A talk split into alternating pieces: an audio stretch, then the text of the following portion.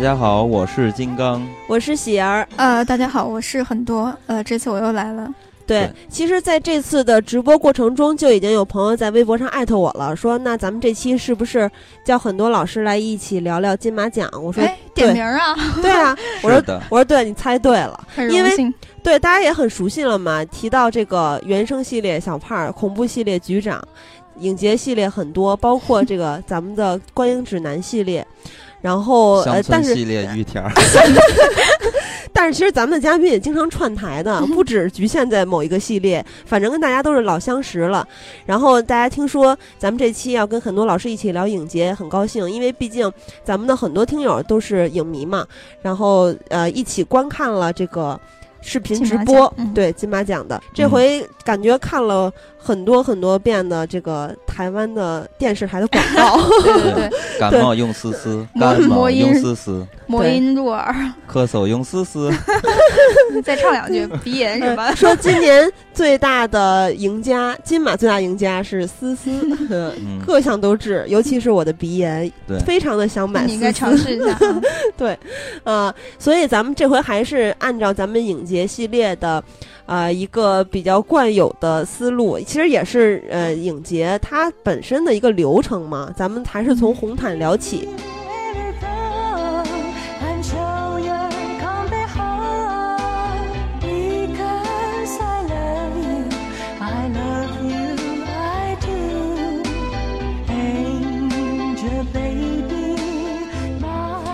啊，这届的红毯你们对于谁印象最深呀？当然是舒淇了。是，其实我看各大的门户网站都是呃范爷作为焦点，但是范爷确实有提名嘛，就是呼声比较高。对对，而且范爷确实也是本身他数据就比较好。嗯嗯，因为我本来就是做媒体媒体人，我们一上数一上范爷。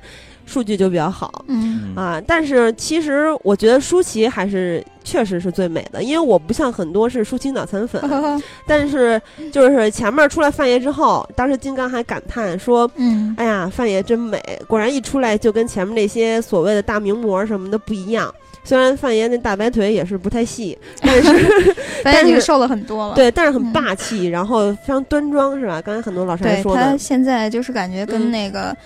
就是准人妻之后，就是跟李晨在一起之后，感觉就就往那个，呃，就是纯美的，对对，端庄优雅那种路线上去了，不再是靠那个抢镜。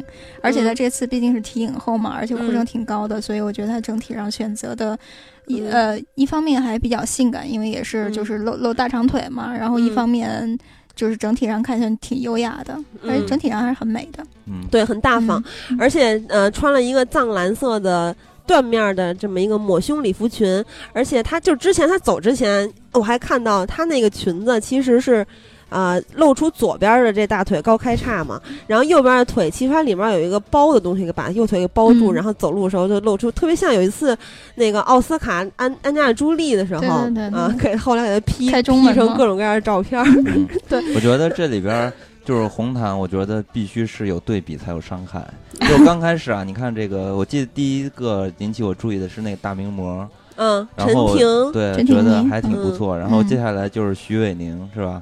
徐伟宁一上场，哇塞，那名模就被比下去了。徐伟宁就是他，呃，是特别性感，很很辣。就但是我觉得他的问题可能是头发吧，对，他头发特别油，八百年没洗了似的。但是很漂亮，确实人很美。就是她一出现的时候，觉得哇塞，简直太美了，因为就是身材极好嘛。然后接着再往下看，不是范爷出场了吗？范爷出场，你就会发现他走的路线是不一样的。然后你就觉得这个有档次的这种感觉，什么叫档次？有有 上档次，有有档次的这种感觉，就是比像徐伟宁他们那种服装打扮出来要显得高级一些。然后。突然间一比呢，就感觉徐伟宁虽然说就是面容啊、身材都特别的好，但是呢，就觉得稍微有一些有些廉价，就这种感觉。然后接着，但是其实范爷有一点永远被吐槽，包括他的衣帽间是吗？对，哇，他那个驴蹄鞋，我怎么不我永远无法懂。而且当时就有那个媒体报道他们家衣帽间，尤其是鞋柜什么的，整个一面墙全都是他那驴蹄鞋，各种各样颜色，什么粉的、银的、蓝的，哇，太恐怖！这回又穿了。对，所以就你要接着往下说嘛。所以说，你看这这些人也都是以这个从低到高的这个水准，然后开始。呃依次展现给大家的。人家范爷之后 这么说有点伤人。对，范爷之后呢，就到了舒淇了。舒淇就是定坦神针，蹬蹬次，最高等次。对，这个感觉出来，立马又不一样，又又显得虽然说这个范爷也是走这种高级路线，但是就是没有舒淇这么高级。您又感觉。你是吧？这就是没有对比就没有伤害。这段话说的我非常受用。哇塞，果然脑残粉。因为它这它整体其实很复古，它那个衣服的话有有有一点那种二十年代那种爵士的那种感觉，然后是裸色的，裸色的本身就非常难穿。嗯，而且这种贴身的，如果不是身身材。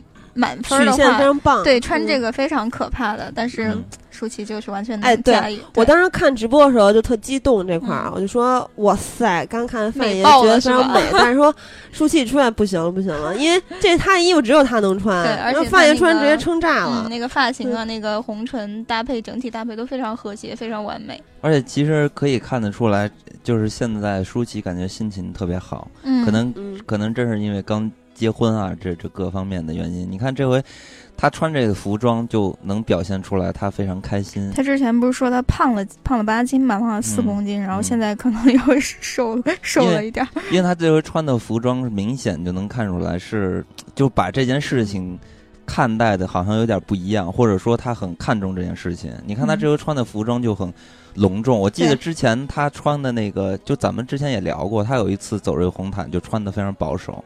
这回穿的就非常的暴露。我记得他有一次穿了一个那个天鹅绒的吊带，下面一个，我记得那身超漂亮，超漂亮，整个露大露背，对，一个那个紫紫红色的，而且特别少女那个感觉就，然后这这身就感觉特别淑女，特别对啊，但是就怎么说这个。这回这衣服不是也露后背吗？而且前面也露了吗？对吧？大中门大开是吧？嗯啊，然后还有就是 Coco，其实当时那个李玟在表演的时候，她下台的时候，那谁唐晶晶不还说了一句，呃，走路的姿势都很美，身材好。对，李玟一直都很妖娆嘛。嗯，所以说我觉得给我留下深刻印象的就这么几位女士。我我我当时还有一个印象比较深的是林嘉欣，就是上届的影后，但是。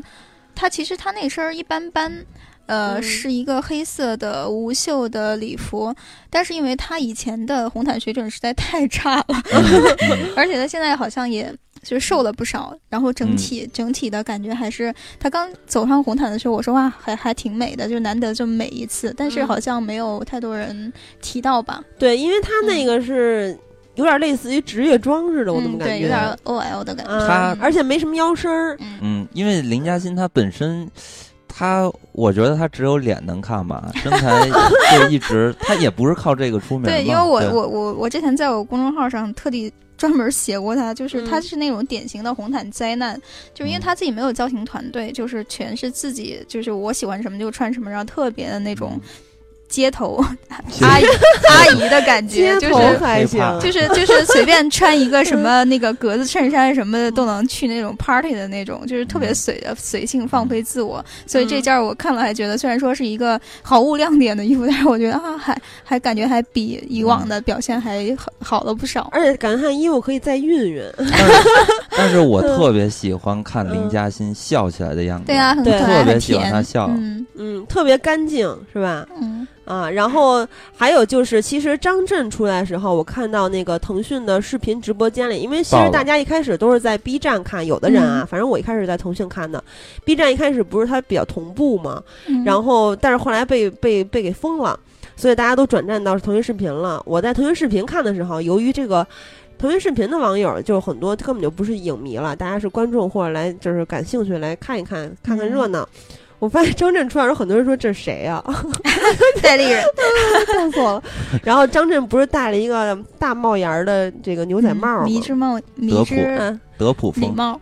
对对，礼帽。他应该是他应该是现在在哪个戏上吧？就是可能头发有有一个什么造型，我觉得。嗯，他反正他当时在红毯接受采访的时候，就是说，嗯，反正我这届来呢，也不是来参与竞选的开场嘉宾，对对对，我是当嘉宾，所以说我可以穿的不那么正式和严肃，可以穿的比较夸张一些。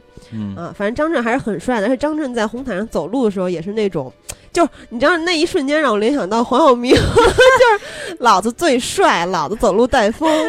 但当然张震跟黄晓明不一样，没有，我觉得还好啊，就感觉他走红地毯的时候就是自带帅，是吧？对，他是一种就是没有很做作的，郑哥的气场还是很自然。对，我觉得我反而觉得就是有点那种。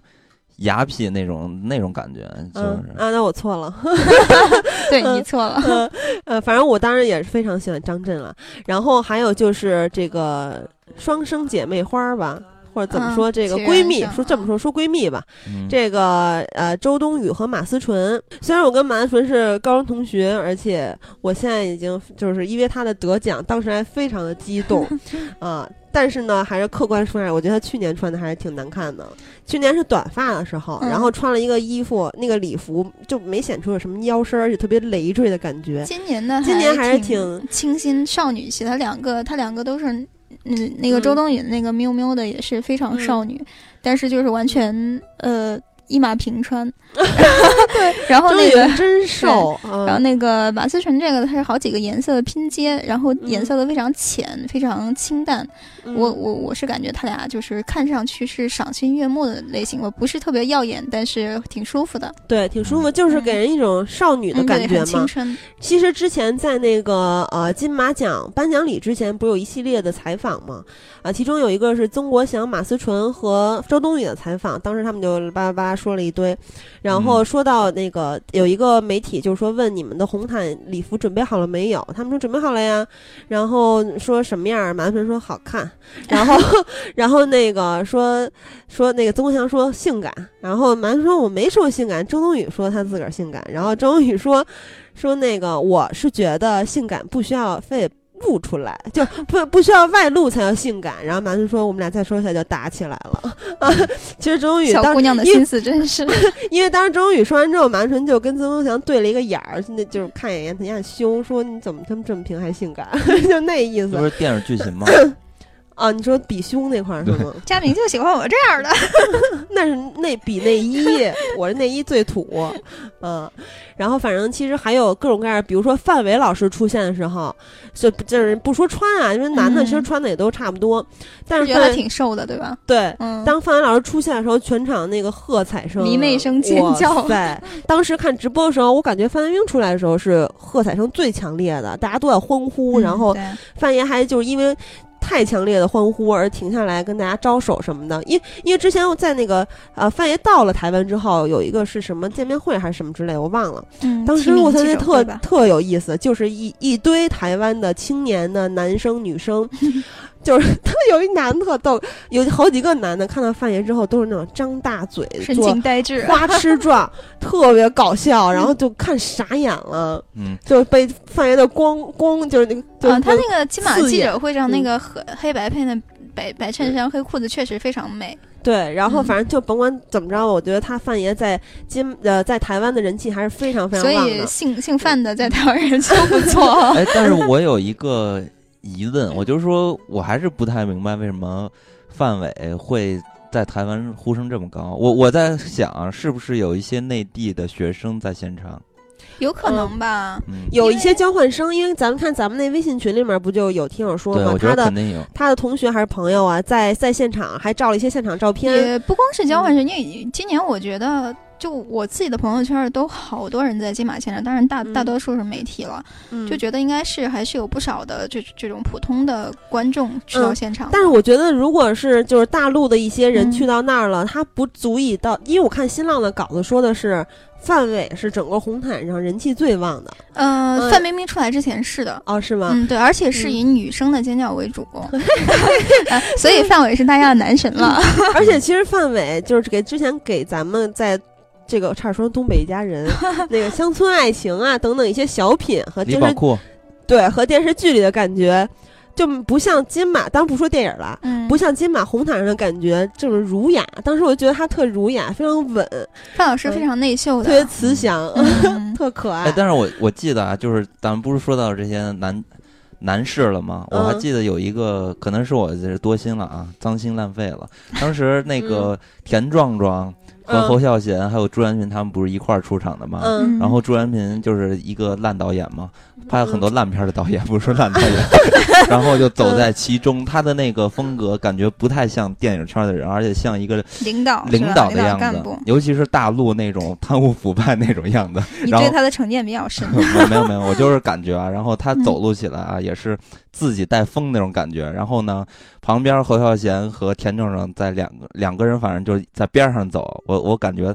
他俩就一直在聊天，不爱搭理这个朱延平。他们座位也是田壮挨着侯孝贤的，然后两个人开始的时候特别都神情特别严肃，然后我当时就就是镜头扫到其他明星全都在配合各种表情，然后看到两个老人家都特别沉默。对，因为他还在想那个谁是不是偷渡来的。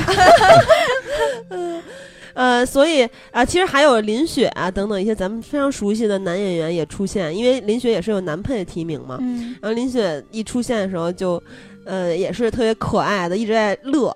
我就记得当时他在红毯上一直在乐，从他登场一直到他接受红毯对，当时他接受采访的时候，我看那个弹幕还有人说啊，为什么一个香港人的国语这么好？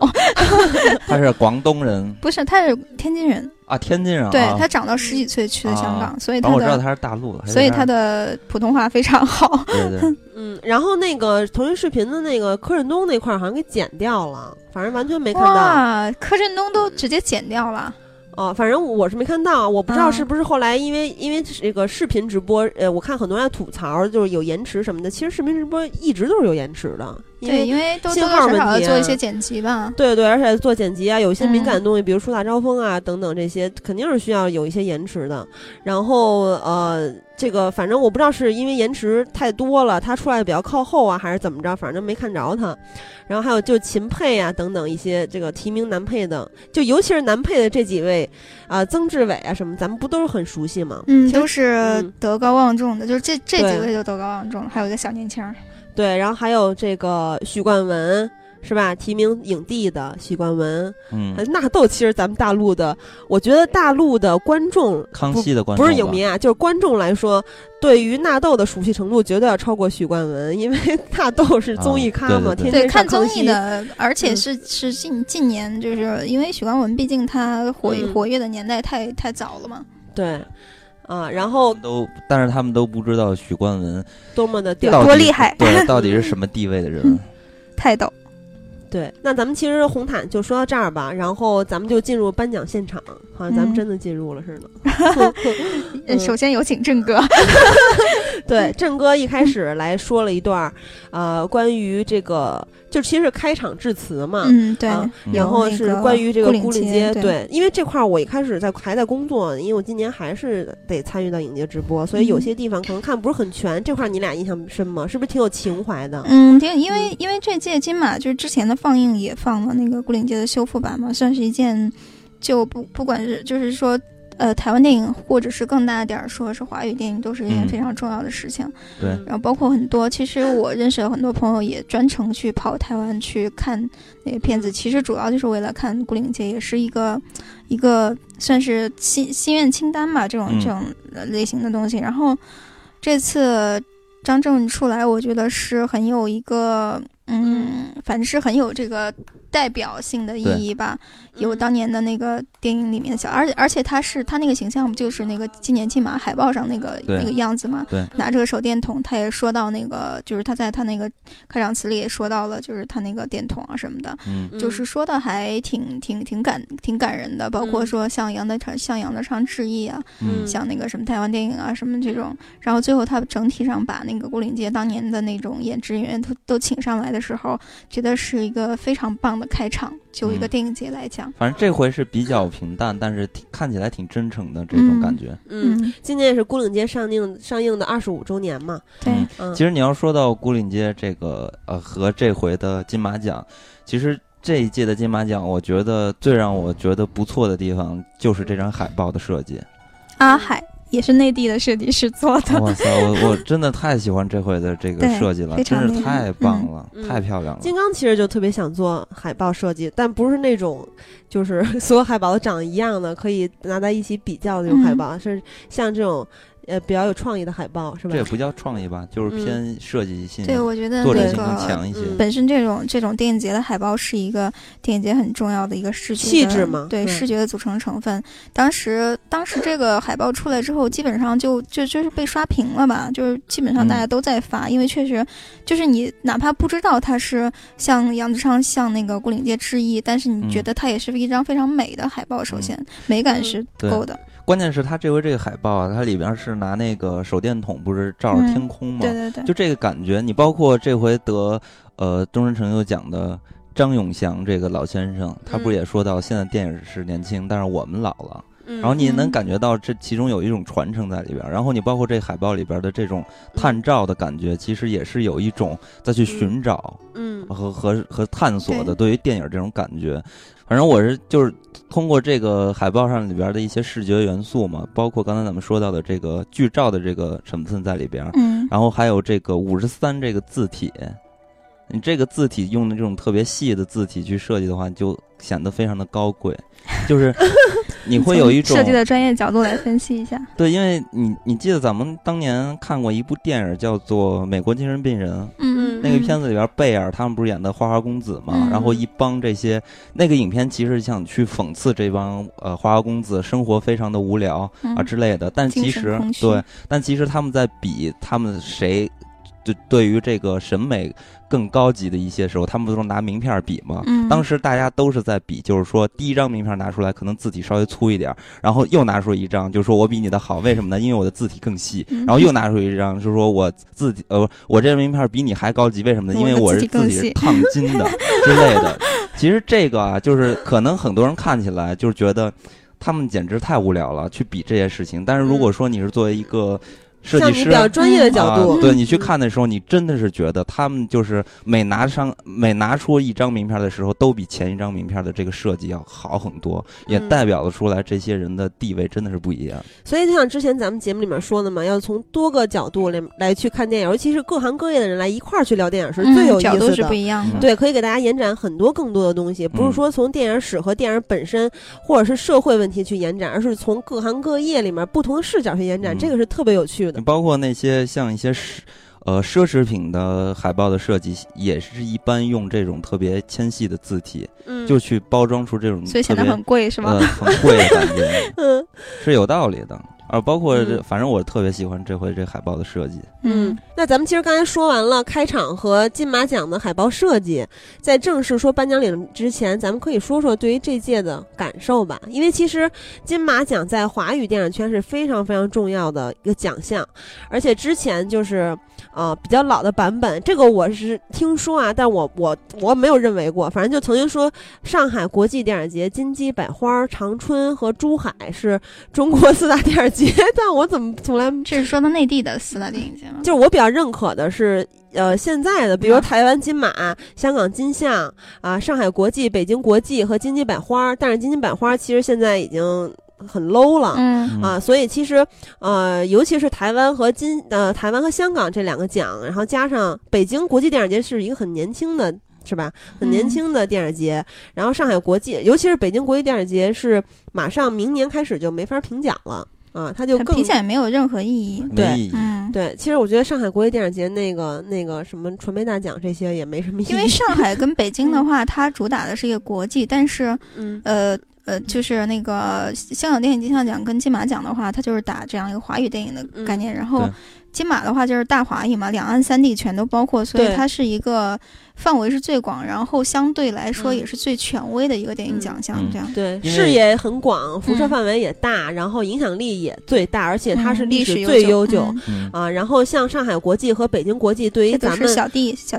年轻的小弟，对，而且对于咱们影迷来说，更大的意义是他的展映。一到那个时候就开始狂欢了，不停的去抢票，然后看电影。这俩要走的路还 太长了。对，包括这几年，就是咱们看金像奖，你也能发现金像奖现在慢慢的 是我每次都被吐槽吐得很严重。对，尤其是今年这届，那个最佳影片的备受争议。嗯，其实这届金马奖一开始就是在媒体的稿件里面都说，啊。有一个呼声，就是把大奖留在台湾，所以在看颁奖礼的过程中，包括之前，我一直认为可能一路顺风和那个再见瓦城的，就是大奖拿大奖的戏比较大。然后呃，但是在颁奖的过程中，随着逐个这个重要奖项的揭晓，发现其实并不是这样，大部分都留在了内地。这这次大概很多就是之前不管是说媒体还是个人做的预测，大家都会大吃一惊，因为。很少有人就是压对三个以上的，基本上都都是，因为大家可能都是觉得，特别是到最后，呃，导演、影帝、影后加最佳影片的时候，都都都觉得至少台湾地区能拿一到两个奖，结果到最后就是完全没有。说实话还挺意外，而且觉得挺大胆的。对，而且像《再见马城》这种啊，之前是跑过戛纳影展的这种片子是颗粒无收啊，入围了。几项六项全部落空，然后一路顺风是入围了八项，最后只得了最佳美术设计奖，啊，然后这个台湾的网友就不干了呀！颁奖礼结束之后就纷纷的说今年是不是金鸡奖啊？然后呃，那个金马执委会的执行长文天祥就说说评审是不讨论这个问题的，我们就不考虑是电影质量。其实这次就是，呃，因为因为一路顺风跟再见瓦城我我们都没有看到嘛，所以。所以没有办法非常公平的去，呃下这个评价。嗯，但是我因为有朋友在金马前线，就是都看了这些片子，包括之前因为他走电影节什么的也都看过，就是说其实这两个电影的话品质上都不算是特别好，所以呃到到后来大家都说那个就是。因为八月我看了嘛，就是觉得权衡之下，包括说影后的双双双黄蛋的选择，就觉得全省全就是权衡之下是最公平，也是最呃，就是不是特别意外的这样的一个选择。呃，因为就是瓦城的话，可能他的就是大家更关注的是说柯震东是不是能可可以拿一个影帝，然后那个一路顺风的话，可能更多的呃我们。影迷比较关心的也是许光文这样的一个老老，就是当年的，呃，巨星是不是还能再再次提，就是再次提名，再次拿到奖？可能更多的关心的是表演上面的，呃，也大概也是因为我没有看过这个电影吧，呃，所以其实因为对这个两，这对这个两个电影缺乏理解的前提下，最后那个最佳影片那个八月拿到，我觉得还嗯。可以理解吧。其实咱们在之前聊戛纳的时候，咱们的那个谁小凯，小凯，小凯老师，他也说，他当时不是看了那个《再见瓦城》嘛，他当时就说觉得很一般，只有几场戏还不错，啊，然后一会儿咱们说到影后的时候再说这个女主角吧。嗯，反正总总的来说，就是这回给人的感觉还是看得出来。金马依然是权威性比较高的，就是在华语圈里边，然后呢，也是能体现出一些对公平和包容性在里边。然后咱们先把这个焦点搬回金马奖的舞台上，所以就是想问大家，就是对于这回的主持有什么感觉？因为这回主持就是一个人嘛。套近，嗯，其实之前也经常会一个人，比如蔡康永啊，对吧？反正一个人主持压力是非常大的。嗯。呃，他可能这次最大的槽点就是舒淇的那个吧，说舒淇怀孕的那个，暗示舒淇怀孕的事情。其实我觉得还 OK 啦，虽然说他事后站站出来说两个人是安排好，但是我觉得应该他应该是临时发挥，并不是安排好，因为看 对，因为看舒淇的反应真的特别意外，对，特别意外。然后他接下来还想救场，就是还有拉着范冰冰说，但是这个我觉得确实是有一点儿过了。对范冰冰的配合就很好，当然范冰冰当时也是应该是有心理准备了，对对对，啊，舒淇当时那个表情就让对让让作为那个屏幕前观众，我认为她真的怀孕了，因为她 太懵了，而且太慌了那感觉。然后当时我们还同事还讨论呢，说这怎么回事儿，然后发现凤凰马上就报道了，也不管是真假的。然后但是后来我记得啊，颁奖礼结束了之后，那个谁桃子姐就。呃，就他经纪人就说了，这是开玩笑的。然后今天好像他发了一个五百字的文文字吧，然后再说就是澄澄清这件事情什么之类的。嗯，他就是说那个今天发他发那个文的意思就是说那个因为因为主持这件事情非常的就是任重道远吧，就是肩上担特别重，然后其实也做了很多功课。他大概是说这个事情，其实也没有非常正面的去回应说跟舒淇的那个怎么，因为我觉得这个本身是个插曲，就是也不用那么大惊小怪。对，有些。些有些网友的反应，我觉得是有些过了，因为就是可能跟你一样是舒淇脑残粉儿。我觉得我是舒淇粉，但是就是这个事儿过了就过了，也就是就是呃，只要女神美就行了。对，我觉得里边还有一些小插曲，就是包括孙燕姿的演唱。我觉得当时她唱第一个音的时候，我就说。这是孙燕姿吗？就是因为初中那个年纪段，大家也都听孙燕姿。鲁冰花是吗？啊，对对对，就是大家那会儿小时候都听孙燕姿，从来从来没有觉得孙燕姿现场会唱成这样。然后后面我就觉得，我我我我我不太明白这件事情，我专门去查了一下，因为我真的，因对，因为我真是觉得这是件大事儿，全程走音，真的走的荒腔走板，特别可怕。就是有一种什么感觉，就是你小时候特别喜欢的一个人，然后你发现他。当然不是能力不行啊，是因为他一个特殊的状况啊。就是我说当时的感受，就是说，难道我小时候被骗了吗？然后我就必须特别严肃的去网上去查这件事情到底是为什么。然后后面我才知道啊，可能，呃，原来是他这个生病感冒。他那条微博发的特别超级可爱，就是，就是既说明了原因，又卖了个萌，就是说请大家转 转发唱的好的视频什么的。因为我那个就是刚好看到那块儿，就是我我两个两个那个。直播的站就是切了一下，中间就漏了。后来我补了，听了呀，真的是好可怕，唱成那个什么。因为一般这种重要的颁奖典礼，他肯定会找那种就是唱现场唱的比较好的歌手，就是其实也是本身也是对你的认可，让你过去唱。呃，不过确实是客观原因啦，也也挺挺可怜的。对，然后那咱们就要说，哎，但是我我我插一句啊，我看的时候完全没听出来他唱跑调了，或者是什么破音。哇塞，那我的这个音乐水平，我的水平也太次了，怪不得我五音不全呢。你可以就是翻翻翻到往届的，再看一下什么萧敬腾，因为我当时就觉得这个是不太好听，然后但是我没听出哪儿跑调了什么的。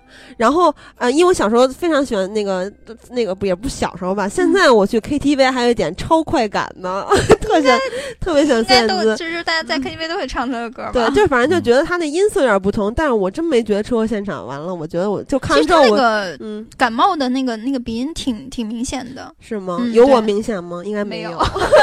他唱的时候明显就能感觉到他这个声音就不稳。对对对，状态飘的差的啊。那除了像他，我觉得还有一个少女，我觉得唱的和或者还他的台风，我觉得哇塞太牛了。彤彤就是对，就是窦靖童。哎，彤彤那个新纹身是纹身吧？因为我看之前下巴上那个吗？对，说媒体报道都说是纹身，我说真的假的？然后一看，哟，真酷啊！特别极简的一个纹身。我特别喜欢他这回的表演，为什么？哎，其实哦，你说你说 就是因为我在他身上看到了很多我们曾经看到的那些偶像的影子。你说窦唯是吧？窦唯、王菲。我操啊！当然比他的台风比王菲好的实在太多了。但是他双手，他一开始唱的时候，双手拿那个，呃，麦克的时候那个动作，哇塞，立马让我联想到窦唯。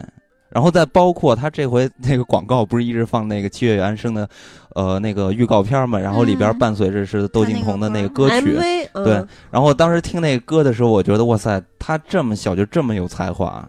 我觉得真的厉害，太厉害了。然后呢，在他演完这首歌曲的时候，然后主持人吧还是谁来着，就说，呃，大概跟大家介绍了一下，说她是王菲的女儿，然后继承了王菲的什么什么优异的特点之类。然后我心里就有点不服，我就说。在他的身上，我感觉我看到更多的是窦唯的影子，但是他们都不提窦唯。不是他们对窦唯就不熟悉吧？我觉得其实父母一代，就就我我自己的话是觉得，就是窦靖童是完全代表新生代的那种魅力、那种范儿。其实父母一代提不提都无所谓了。是提不提无所谓，但是你就是跟你作为一个书记，你又身为一个迷弟，对，就是 我身为一个迷妹就很公正、很公允。不是，就是关键他提王菲为什么不提窦唯？我心里老是过不了这段坎儿。我觉得他们好像是窦靖童不不是，好像是那个陶陶陶子说的吧？因为陶子跟王菲关系还不错。我没有怨恨什么，我就是这么一提，我感觉他好像漏了一些人，而且他们这些你知道，港台的朋友可能不太了解窦唯在中国音乐界是什么样的一个人物。呵呵，嗯，而且其实他的音色也非常漂亮，是吧？嗯，特别好听啊。那咱们既然说到这音乐了，其实还有一个萨瓦迪卡，其实大家都挺喜欢的，因为挺热闹的。那咱们。以这首歌来让大家休息一下吧，说了这么久了。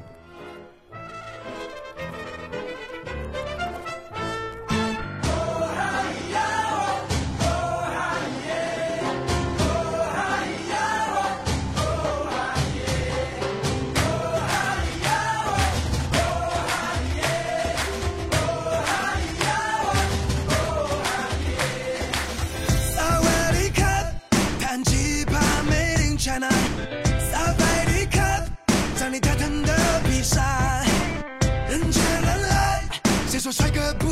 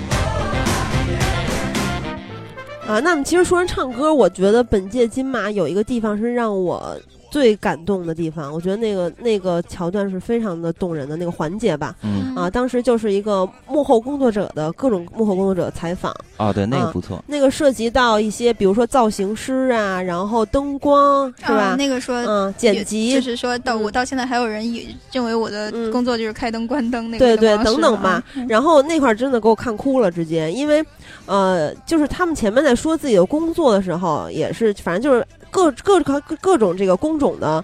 呃，幕后工作者都在说，然后后来就就说到像很多老师说的，呃，尤其是那个我印象最深刻，就是造型师他妈到现在都认为他是给新娘子化妆的，这个我真的觉得太意外了。就是还有就是呃，是哪个公主我忘了，反正就是他去跟他妈妈去电影院的时候，他妈妈说你你做的什么东西要出现的时候，嗯那个你你一定要告诉我一下、对啊。就是看到这块儿的时候，我也不是说。不是说为他们心酸吧，反正就是特别的有触动，真的觉得幕后工作者特别不容易，而且到后面他们又说每个人都做了至少十几年，然后多的也得有三十年了，啊，大家一直在背后默默的付出，然后再联系到今年的终身成就奖，颁给了这个也是咱们首次颁给了，不是咱们金马嗯奖首次颁给了幕后工作者啊，编剧。对然后当时这个呃。老先生在说这个颁奖词的时候，他也说到嘛，说我从我这儿开了一个先河，也希望这条路一直能让大家走上来，就嗯这个路已经开了，希望有更多人能走上来，能有更多的幕后工作者来获奖嗯，啊，真的是嗯特别特别这其感动。实就是属于一有个老话，就是什么外行看热闹，内行看门道。嗯也就是说，真的各行各业里边的工作啊，其实外行人可能是无法体会到行业内的人他们有多么的辛苦和有经历了多少的辛酸。然后呢，你再去联想侯孝贤接受媒体访问的时候说到那句话，他说：“做电影就是要心甘情愿。”所以我觉得这些默默无闻的这些人，我觉得他们就非常懂这个道理。因为我的热爱，所以心心甘情愿。所以到最后最感动的点，是真的让人哭的点，我觉得是在于他们每个人在说这些的时候是没有什么啊，我觉得不公啊，或者说我被忽视了等等这些抱怨，但是每个人都是嗯展现，尤其是有一个站着的那个造型师，他他展现出来是一种我真的非常快乐在做这件事情嗯啊，我在这其中我是在享受的，而且就他们那个后来呃是是这个摄影影吧，还是大柱还是谁啊，反正就是说说我会做这个一直做到我还活着，只要我还活着，我就会一直做这个事情。嗯，所以我就在想，就是这些电影人他们获奖的时候都要感谢谁谁谁谁谁谁。我觉得如果假如说 我获奖的话，我上去绝对第一个要感谢的是大家，而不是自己的父母啊。我是我听大人疆了，是做大家是做那无人机的那个。你这脑洞也够大的。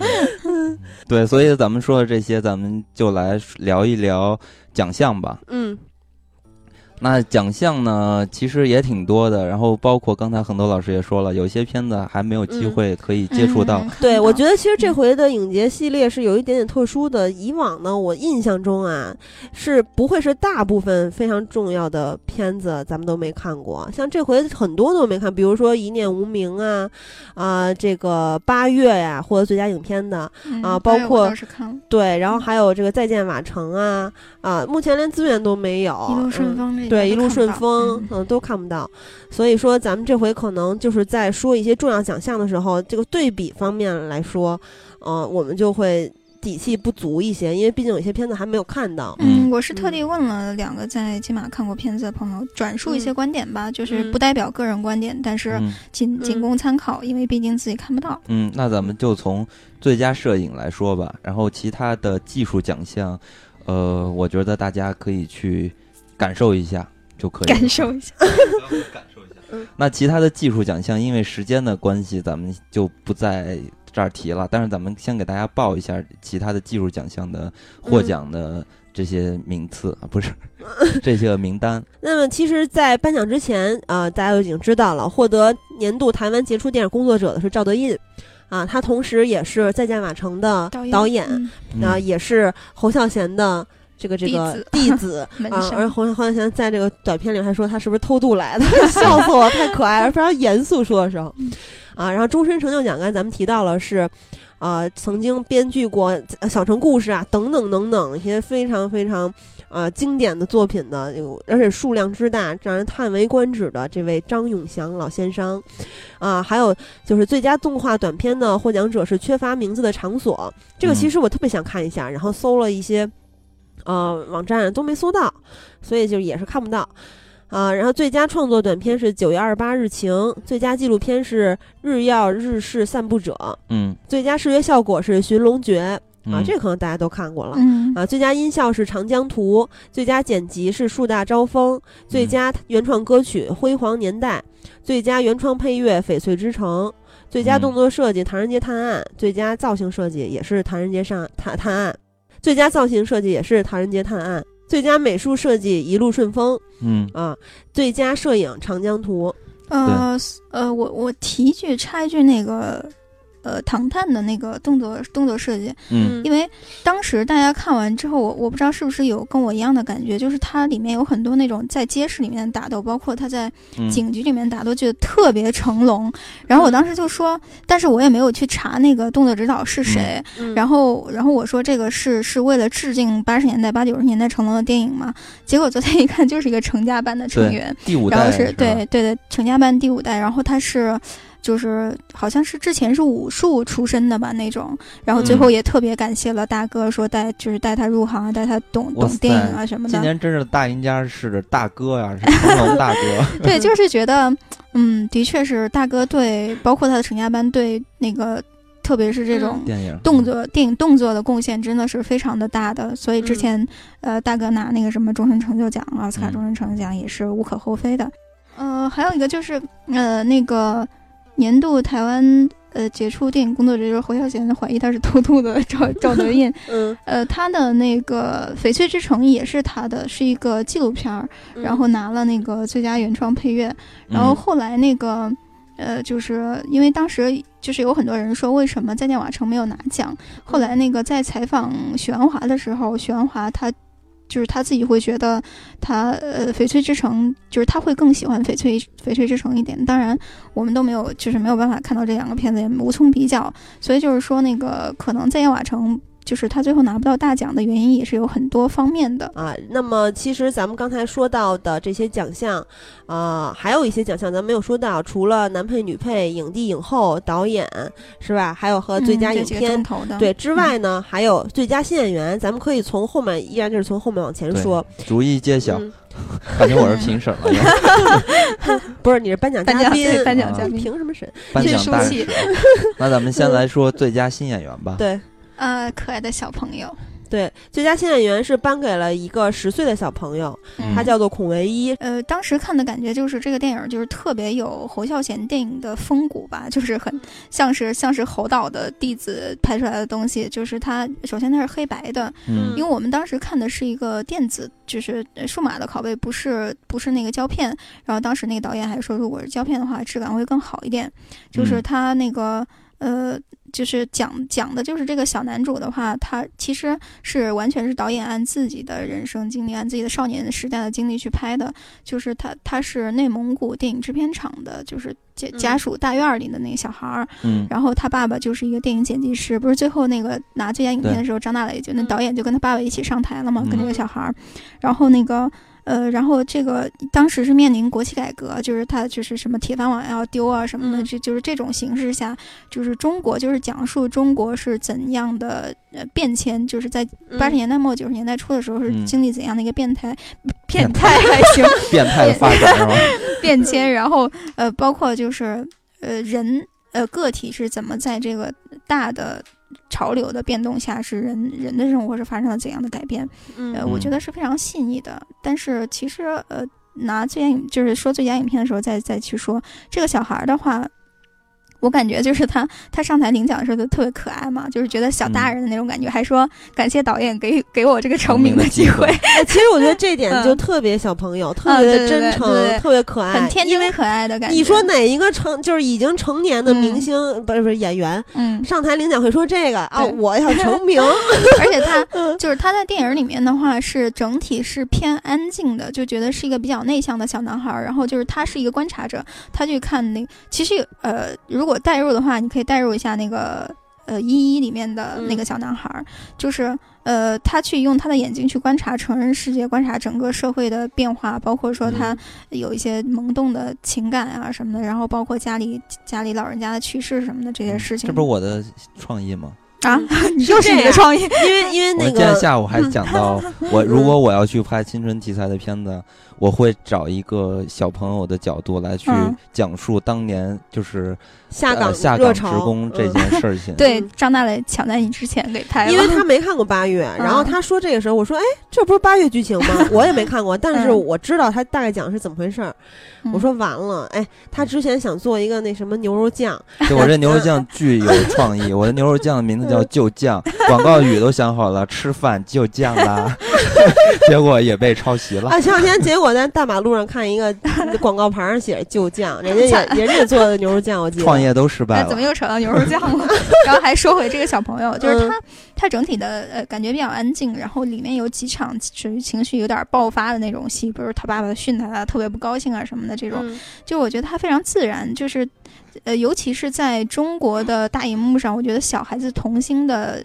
呃，演出自然非常的难得，因为大大多都是假模假式那种，看着让人特别不舒服的那种。嗯，呃，我觉得可还是有导演的功劳吧，可能导演也是按自己当年就是自己心目中当年自己的形象去去调教小演员，而且小演员就是我觉得他第一次演戏，应该是第一次演戏吧，就是至少第一次演演长片儿。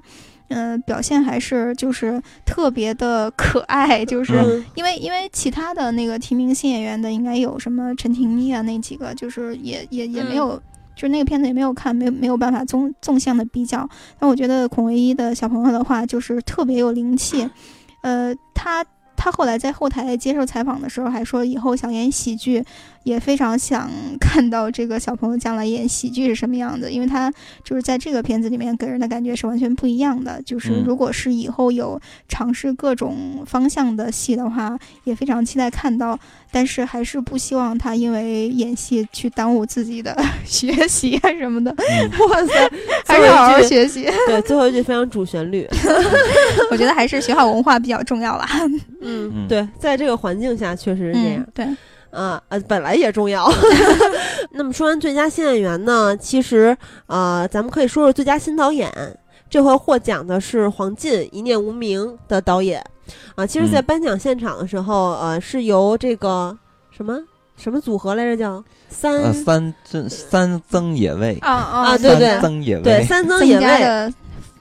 对，其实我觉得那会儿的舞台效果非常的好，因为他们对当时我看有人弹幕上说，如果是那个金马奖给这三位主持，应该会热闹很多。没 错，对，其实我不是就是觉得桃子姐的主持功力有什么问题，因为桃子姐我一直都非常非常喜欢她，情商很高，而且。主持也是有经验是吧？而且，嗯，我觉得他能力很够的。但是一个人来主持的话，本身就有一些问题，没人跟他搭话，然后配合呀，气氛上就很容易干掉。是。然后你看人家这个三曾组合 啊，曾志伟就不用说了，群口相声对吧？老大哥，然后人人家曾宝仪是也是主持是吧？非常有经验啊。然后这个谁，曾国祥，当然话少一些。就其实我觉得曾志伟和曾宝仪就够了。非常热闹。当时颁的时候，这个呃念就是他们仨来颁奖，然后念出了这个最佳新导演的名字的时候，三个人都就蹦起来了，开心的。毕竟是一手扶持起来，对对对，扶持，特别高兴。他们，尤其是曾国祥，是直接弹跳了，弹跳。对，你要说到这儿的时候，我就不得不说一句，这个香港这帮原来的电影大佬，你比如说，其实我比较认可的，像曾志伟，我觉得这是真正的那一批大佬里边的其中一个。从陈可辛那时候就开始，就是做这种扶持，因为他是这种香港的这种大佬啊，和咱们。内地的还不太一样，我个人理解是不太一样，因为内地其实它还更多的还是就是老板的这种感觉，但香港因为它当时就是嘉禾一出来的时候，其实。嗯，就是在嘉禾之前吧，还是那个邵氏那种大片场。然后嘉禾一出来，然后整个香港电影就变成了独立、独立那个经纪人、呃，独立制作人的这种形式了。所以说，很多影片的这种展开啊什么的，其实都和制作人很很大关系。你包括真正这些大佬，像黄百鸣他们这些人，都是推动香港就是黄金时代那些电影的就非常厉害的这些人物。你包括这回的曾志伟，我我是特别认可他的小巨人。对，然后你再看他做的。事情，他就是无条件的去捧这些新人，我觉得这是对于这个行业能传承下去或者延续下去，这是很重要的一个行为。对，然后骗了一大波明星去不收片酬拍电影。对，然后这里边就是我特别 喜欢的，是吧？余文乐，余文乐，对，阿乐。现在余文乐已经变成了就是大陆青年男子的穿衣风向标了，是不是？不是，是这样，就是。我不知道，我反正可能是我，因为我喜欢余文乐，所以我呃获得了很多 我认可余文乐好的方面的一些消息。比如说这里边也说到了今年这个最佳呃男主，呃为什么没有提名余文乐？然后很多人也说这也是是遗珠，对，是一个遗珠等等的。但是咱们说回这个一念无名里边，你可以也是通过金马奖了解到，其实余文乐他们这些人也是。零片酬，然后就是完全就是助演嘛，所以我觉得也是挺道义的。那个曾志伟还半开玩笑说，当时他拿着剧本跟就是跟余文乐打电话说：“我这儿有一个剧本，那个可以拿奖，你要不要来？” 然后，然后余文乐就说：“那我来，那我来。”然后那个他又跟金燕玲说：“那个就是我我这儿有一个剧本，但是不给钱，你要不要来？”然后金燕玲说：“那我就去了。”你说这事儿，我想起来特好笑，是因为余文乐现在不是做那个自己的品牌嘛，Madness 那个品牌，然后到。到处开店，然后他开了那个店之后，请了一帮这个明星，也不能请吧，反正就是一帮明星就祝贺他这个生意做得越来越好。里边有那个 张家辉，张家辉特别严肃的跟他说：“呃，首先非常恭喜你这个又开了一个店，然后事业上对事业上做的特别好，但是不要忘记你是一个演员。”当时我觉得特别搞笑，拿影帝了，底气就足了，知道说人家。因为我不是特喜欢这个余文乐，我老看他那 Instagram，然后我就老关注他这个东西。包括这回他得奖的时候，我第一时间先去翻余文乐的这个呃 Instagram，我去我去看看余文乐是不是。就因为我当时看的时候，我在猜余文乐肯定也在看这个，嗯然后我一猜，然后发现那个金燕玲拿奖的时候，他不就。抛抛出来照片吗，说恭喜。他就在台湾吧，他不是后来又去那个庆功宴了啊？对，反正就恭喜大家嘛。我就说，你看余文乐现在也在跟我做一样的事情。哇塞，强行发生关系。对，你这是好多人的脑残粉。这就是九弄九弄咖啡馆的剧情吗？六弄九 弄还行。六弄咖啡馆的剧情。梅花三弄。嗯，然后然后咱们再说回这个片子，因为这个片子其实也是还无缘看到，因为我查了一下这个上映的日期，其实香港上映也都到了明年了，所以很多人都没看到。但是通过这个剧情，其实了解到一些信息，它是去呃描述这个什么躁郁症是吧？这些群体的对，所以说好像据说这个片子拍的还是挺无解的，所以看起来就是作为这么一个新导演吧，觉得还是。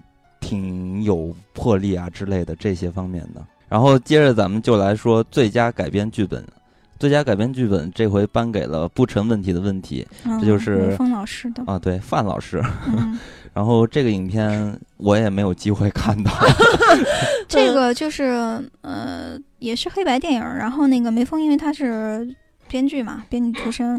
然后北影的老师，嗯，就是就是在在在文学功底上，应该还是就之前是跟娄烨合作嘛，没错。因为当时我在搬到这样奖的时候，虽然我没有看过这个片子啊，但是我觉得这个片子能拿奖，这个比重在我心里其实是非常高的。为什么这么说呢？因为它毕竟是一个老舍的作品，文本是本身高度就比较高，对，再加上你没有一点水平的人敢动这样的作品嘛，嗯，所以我觉得拿能。动这个作品，我觉得就已经是是一种认可了。我觉得，如果不是专业的编剧的话，觉得确实也没胆子动这样的东西。嗯，老舍啊，老舍是谁？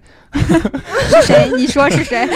反正我是很喜欢老舍的作品的。嗯，而且他就是因为老舍基本上作品都是写北京、北平嘛。对，就是这个是写一个重庆的事情，其实是一个比较特别的一个一个作品。嗯，而且还很有讽刺感嘛，是吧？原书对，完全讽刺。其实梅峰之前拿到过戛纳编剧奖，凭借的是《春风沉醉的夜晚》，这也是他的导演导演处女作嘛。嗯啊，其实我本人是非常非常期待这部电影的，要超过《再见瓦城》和呃《一念无》呃不是超要超过《再见瓦城》和那个流川枫，就我听流川枫了，对对 对对对，一路顺风，超过这两部。嗯，特别像能能尽快看到，对，嗯，然后最佳原著剧本是颁给了树大招风，嗯，这个其实当时在直播的时候，我们同事还说，就问说为什么这个奖项在直播间里面那一行直接就消失掉了，然后还有获奖名单各大网站，什么网易、凤凰、新浪啊、腾讯啊，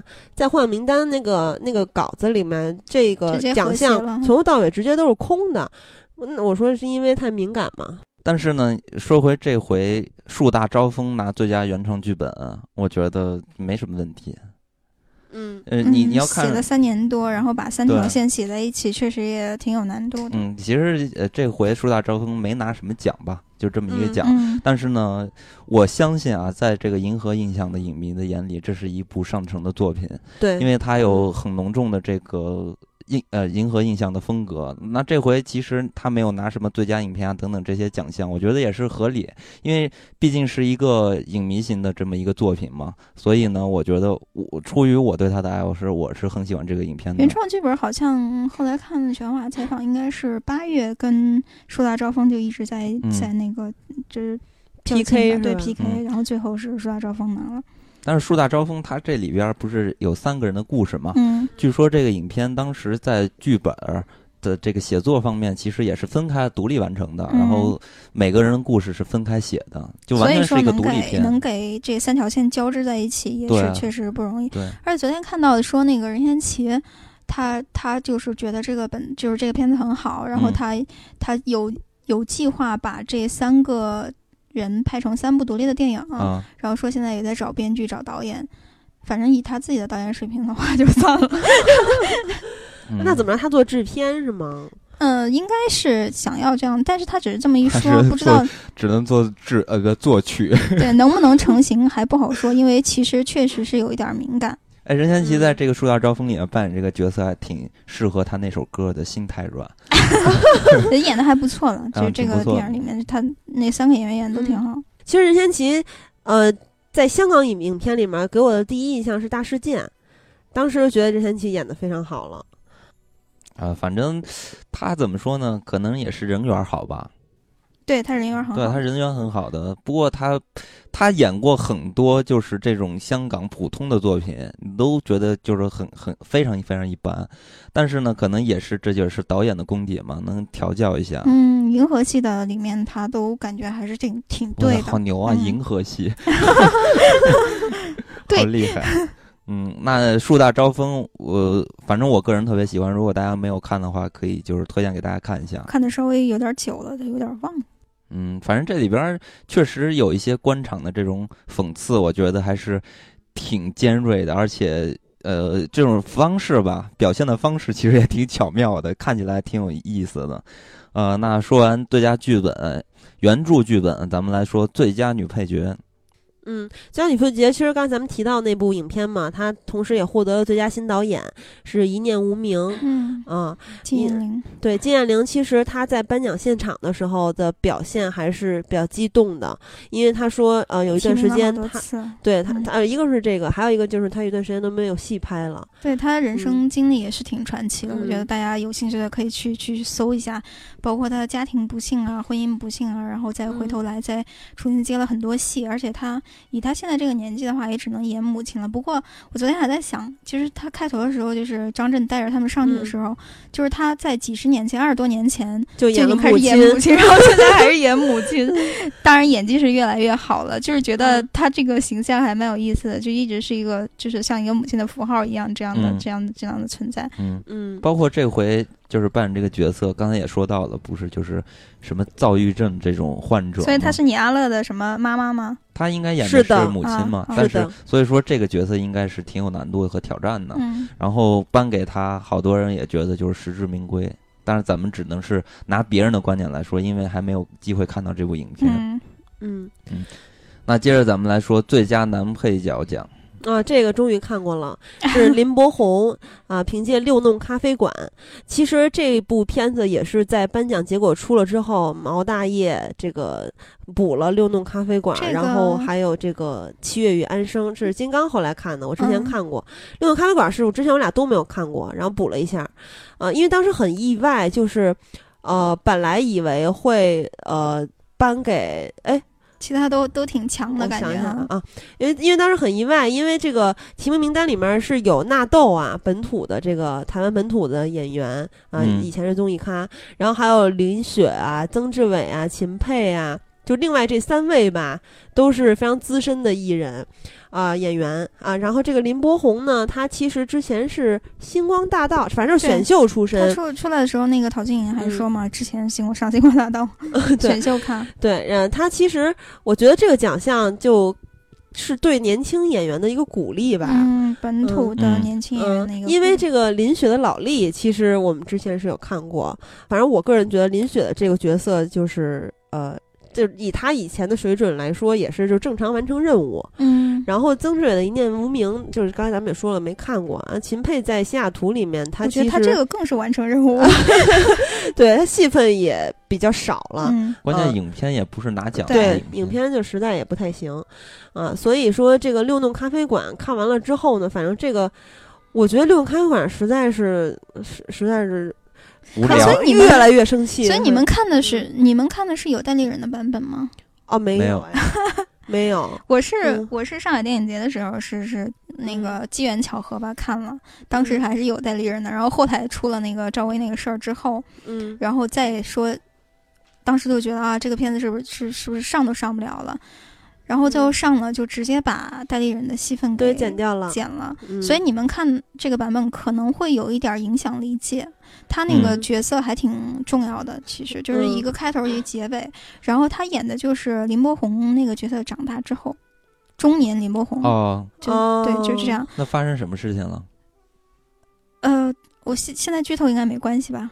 没没关系，我觉得就是开头就是他开了一个咖啡馆，就叫六弄咖啡馆。嗯，然后开头就是那个咖啡馆，然后一个姑娘就是那个张荣荣进去，就是因为很就因为因为有些事情很伤心啊，然后他就开始跟这个姑娘就是追忆他自己的往事，然后就开始才从学校从学生年代开始，然后他遇到小董啊什么的这这种，然后小绿。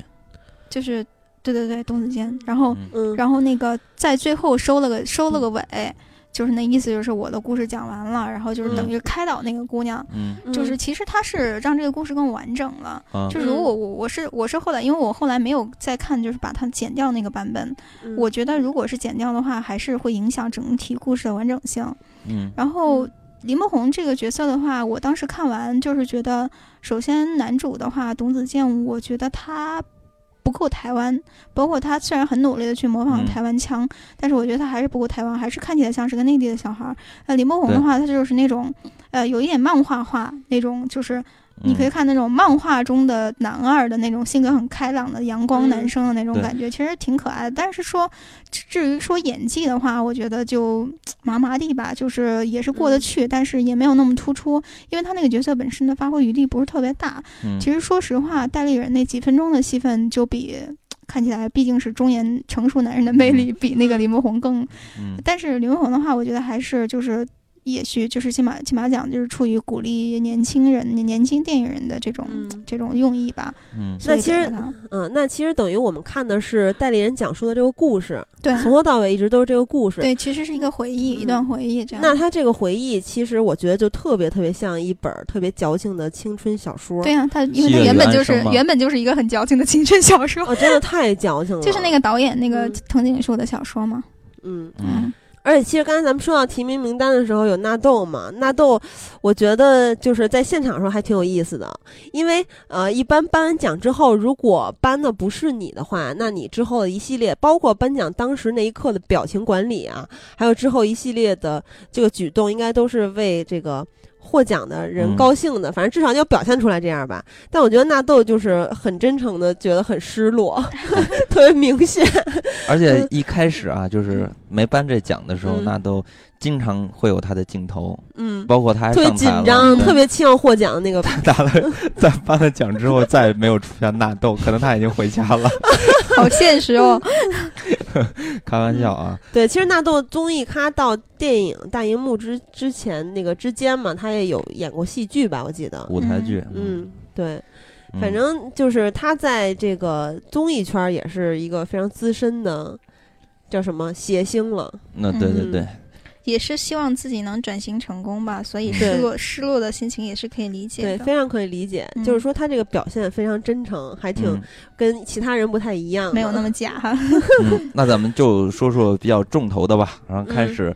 呃，揭晓榜单，最佳男配。你又来颁奖了啊？不是不是最佳男配奖，还揭晓错了。咱们这已经到重头了。那下面揭晓最佳女主角。对，其实影后呢提名，咱们可以先说一下，有徐伟宁、红衣小女孩、范冰冰、我不是潘金莲、周冬雨和马思纯都是七月与安生，还有吴可希再见瓦城。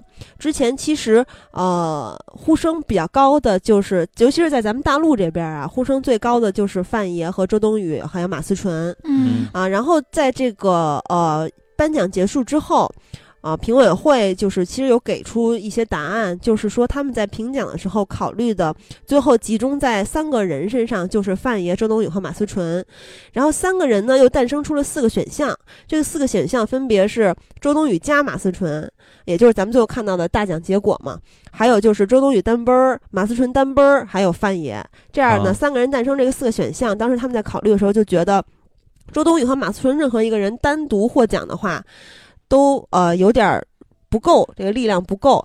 然后呃，范爷的话，其实范爷这块我忘了他们是怎么说的，但是范爷我个人，范爷他说的就是，呃，因为我看就是许鞍华说的是，嗯。评委会一开始就是把周冬雨跟马思纯打包来讨论的，嗯，然后范爷这里他说的就是其实跟大家的观点都差不多，就是说那个因为他那个原型构图不强调人物嘛，所以说也不是特别的突出，对，没有呃任何的特写啊等等一些近景，然后而且范爷这个角色从故事上来说，他也是一个线索人物，啊，还有很多很多男性配角，也就是对吧？也这个就是，其实真正的主角是这些人啊。范爷作为一个线索人物来说的话，本身在这个奖项的竞争上就很吃亏的啊。然后最后大家看到的结果是，金马奖在这个金马的历史上首次破例诞生了影后的双黄蛋。之前是有影帝的双黄蛋，但影后是从来没有过啊。影帝是这谁？黄渤和张家辉，对吧？嗯，张家辉。但是这回就是两个。影后其实就是大家都还挺叫好的，对吧？虽然说是历史第一次，也有也有挺多人不叫好，对吧？对对，比如说电影网前同事，嗯嗯。不管怎么说，就是说，或者这么说吧，就是有一些部分人觉得这样的班其实也是可以的，对吧？就是马思纯跟就是周冬雨他俩领奖的时候，马思纯说，当时说这这个结果是就是。对于这个电影来说，最好的结果，因为，嗯，七月安生本来就是一个人的两面嘛，就是所以我觉得这样这样一想还挺还挺美好的啊，就是这样一个电影，然后这样的两个角色，然后互相成就，对对对。你这么说让我联想到另外一个电影，就是《无间道》，梁朝伟和刘德华，他俩能不能拿一个双黄蛋？就当然咱们是过去时态了，就是说如果的话，嗯，其实是不是？你觉得只能给谁？朝伟啊，伟仔啊。对不起，我是警察。因为他他这个还不一样，他那个里人物是完全 完全独立的两个人。改一下，就是对不起，我是影帝。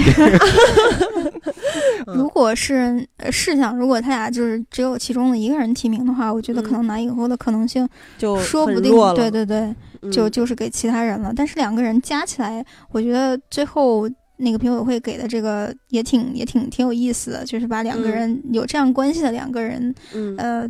就是给给给一个奖，我觉得还挺好的。就是说，一开始在金马颁奖之前，所有的访问里面都在啊，媒体都在去挑他们俩的关系。就是说，哎，那万一他拿你怎么办呀？啊，马春拿你怎么办？周冬雨，周冬雨说那个，万一周冬雨拿马春你怎么办啊？反正都在挑挑事儿嘛。然后我看之前他们有一个采访，就是。呃，两个人说本来状态是比较放松。马思纯说他是呃去年的时候来到金马是一个粉丝的心态，今年呢来到金马是一个聚会的心态，就是来呃他们话说的是灌曾国祥酒啊，什么参加一些聚会啊、party 啊什么等等啊。然后结果呢被媒体采访了两天之后，一下变得紧张了，就是 心情变得沉重了。然后其实，在现场那个颁奖现场的时候，他们俩在领奖的时候。我觉得应该是真的没有准备颁奖词吧，不是颁奖词，就是获奖感言。他两个的反应倒是挺真实的，挺可爱的。因为呃，今天还见了一个咱们在北京电影博物馆工作的，就是狗狗仔的媳妇儿，啊，他说他当时看这儿的时候都哭了。我说为什么呀？他说，因为我是马思纯的那个高中同学兼好朋友嘛，嗯，然后所以我当时是比较，就是因为看他其实演戏也演了挺长时间的了，只不过大家都不知道他。然后慢慢的从左耳啊，或者之前断笔断笔记就没什么可说的。低开高走，嗯，对。然后左耳大家可能比较熟悉他，然后到去年提名的是女配嘛，今年提名了女主啊，所以就觉得还挺有感触的。加上是好朋友，所以比较激动。然后尤其是看到他妈妈当时给了几个镜头，他妈妈一捂脸要哭的时候，我也哭了。我说你他妈哭什么呀？他说。我就是觉得，真的，他们两个就是那种特别小女孩的感觉啊，就是胆战心惊的来到现场，完全没有想到自己会获奖，然后呃，没想到自己获奖了，之后真的获奖了，上台之后就那种。不知所措的感觉是非常真实，然后大家表现出来的那些状态呀，包括后面说的那些话呀，其实周冬雨也挺可爱的。上来先说我给大家鞠一躬吧，嗯，实在不知道说什么。对对，啊，周冬雨说她自己不会说话，我觉得她可能真的还不太会说话，但是也很可爱的小小姑娘，是吧？但是我觉得马思纯怎么，是不是她这回这个发型的原因？因为那个。《权力的游戏》里边，龙妈也说过那个，就是俩盘起来，俩辫子盘起来，然后这回 马思纯一笑，那眉毛也是往下歪的，我就怎么觉得越来越像龙母了？怎么回事？那我觉得马思纯不是你女神吗？至少身高比龙母要高很多。呃，金刚特别喜欢马思纯，尤其是这个从外形。天哪，到底喜欢多少人啊？对，因为之前马思纯还没有演戏，那时候我们上大学呢。金刚就说：“哎，能不能再带我见一次马思纯？” 我他觉得这马思纯长得非常。所以他从那时候都开始演戏了吗？啊，他很早的时候就开始跟那个谁。郭晓东演过电视剧，然后很早很早的时候还跟那个谁莫文蔚演演过那个张一白的电影。我还真是从左耳 开始认识他的。对，所以说是低开高走嘛。对，然后你说到这儿的时候，我就就多说两句《七月与安生》这个。对，咱们肯定还是回回归到片子来说。对，因为在这个片子里边，大家都说就是马思纯和周冬雨的这个表演。嗯。首先，可能呼声最高的还是。就是刚开始一边倒的说支持这个周冬雨吧，就看好他的角色会更外放一点，更容易出戏，更容易出彩。对，然后后边又说马思纯拿奖了，然后又开始说马思纯这个，哎呀，这个角色啊是一个隐忍的，然后非常有他表演的非常有这个丰富了之类的。然后我就觉得 丰富还行，突然变台湾腔了还行。然后我就啊，然后我就觉得这个媒体其实也挺无聊的，然后看人拿奖就开始就变瓜之类的。哎，说到这儿，我觉得特别逗的是，当时网易非常着急的发推送，然后只公布了，因为冯小刚还挺坏的，特意大喘气儿啊，先公布了周冬雨，然后网易特别着急一发就只发了周冬雨拿影后，还有范伟拿影帝等等等等，还出了一个事故。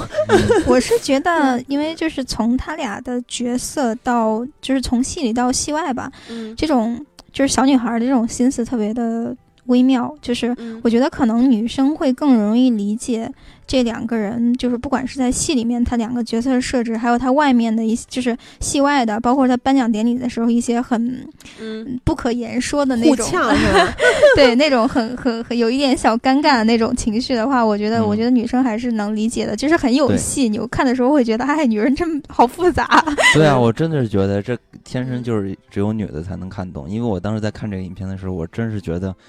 不知道为什么行为动机不理解，对做的这些事情是为什么？我实在是不太。而且这种女孩之间的相互的竞争的这种，就是其实反而是这种相互较劲的这种是更容易出戏的，就是更在电影里面的话是更容易互互相激发对方去表演的更好的。所以我不相信以后周冬雨还会有这么好的机会，就是有一个互相可以互相激发的对。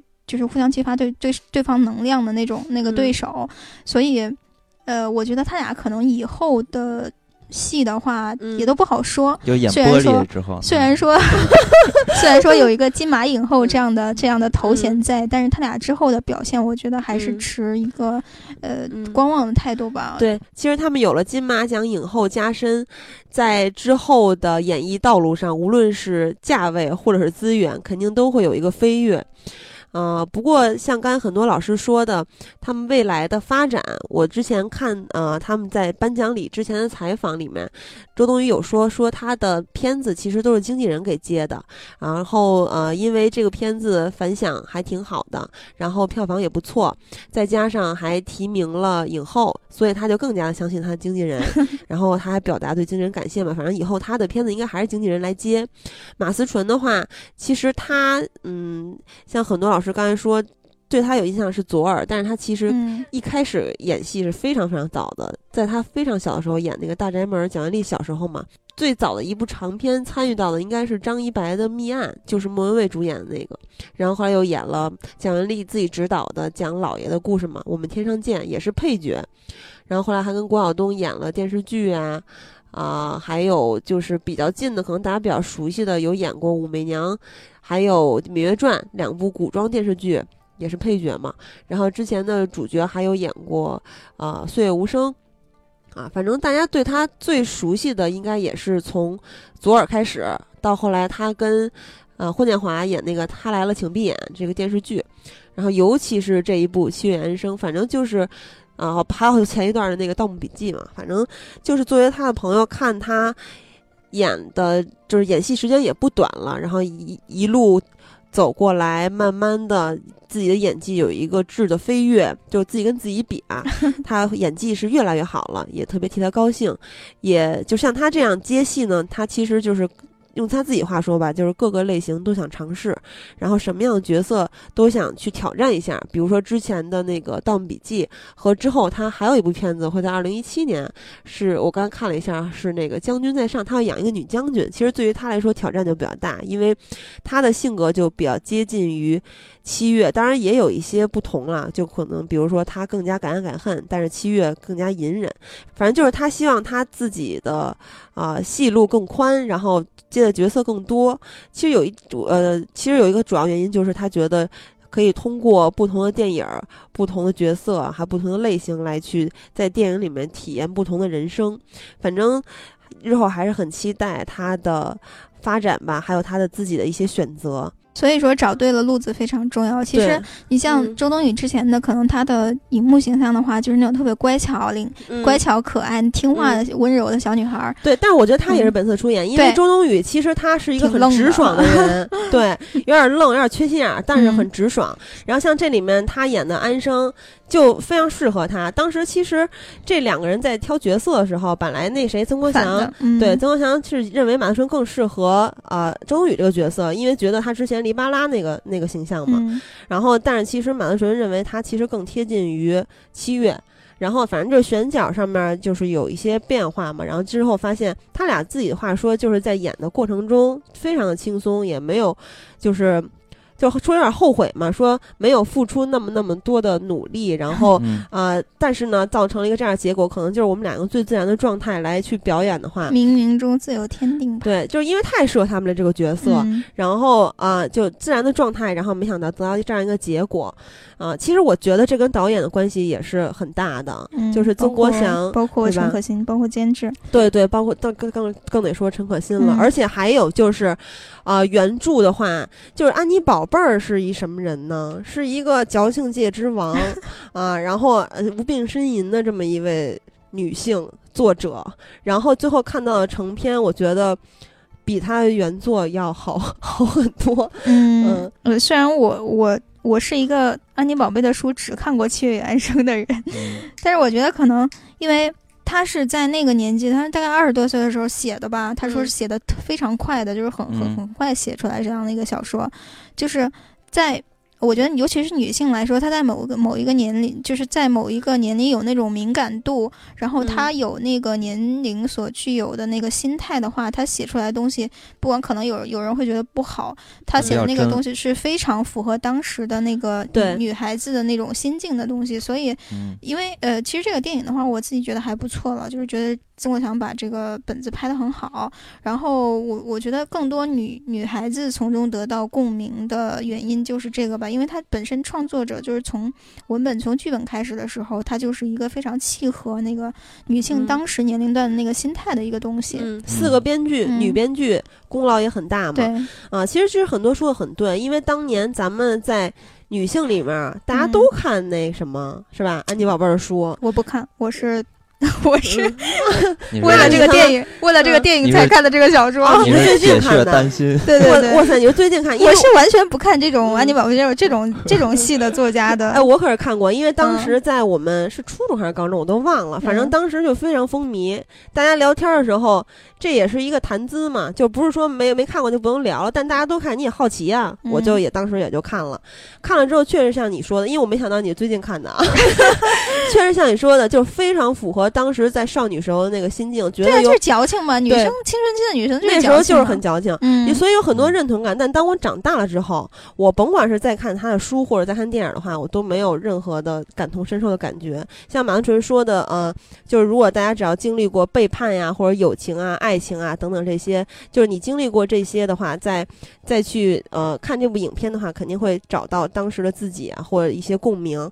其实我是完全没有，我也并没有找到当时的自己，只是觉得。就就是很难得有这样的一个拍女性拍的这么细腻到位的，对，所以我一直都不太明白看这些片子到底是要得到什么，所以我你就不看就好了呀。对，所以我就不看。你但是看余文乐就好了嘛。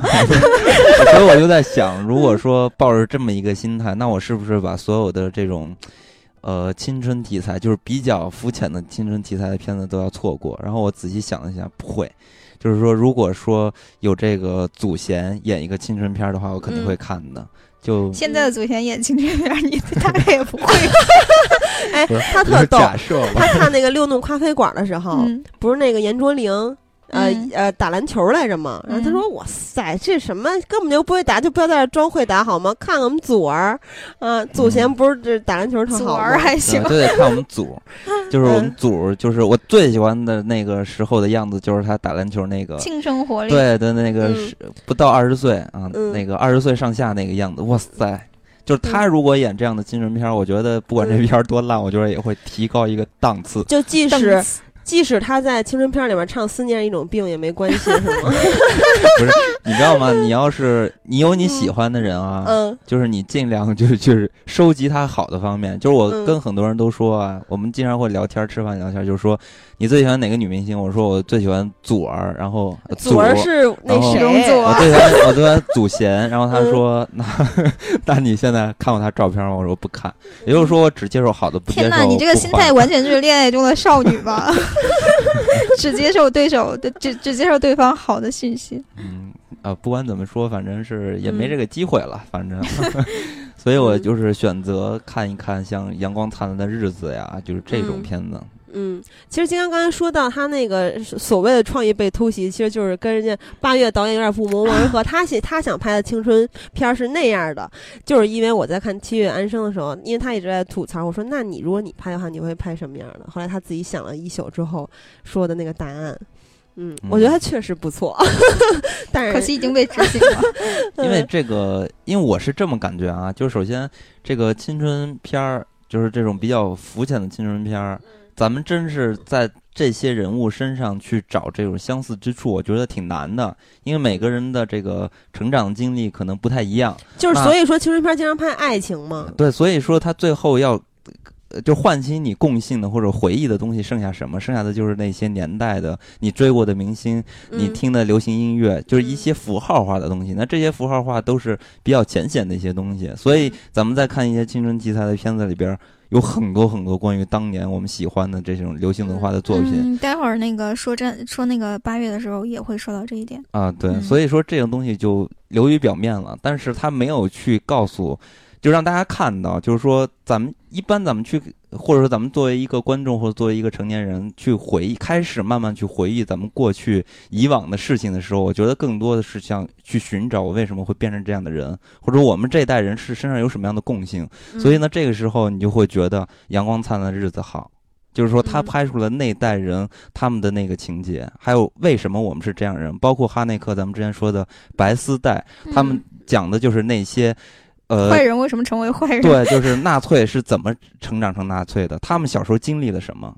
所以说，这就是超越于这种流行符号化的堆积这种贩卖回忆吧。啊，对，不说这个了，咱们来说影帝。影帝就是范伟老师，对，范伟老师，他是跟梁家辉、韩战二、许冠文、一路顺风、张学友、暗色天堂、柯震东再见马城来竞争影帝。这个应该一开始梁家辉就出局了吧？对，梁家辉和张学友应该就是，其实就是呃，他提名有一个这个广泛性嘛，两岸三地敬老是吧？不是 不是，就是说香港的影片也会提名，但其实梁家辉和张学友就是他们的角色也就。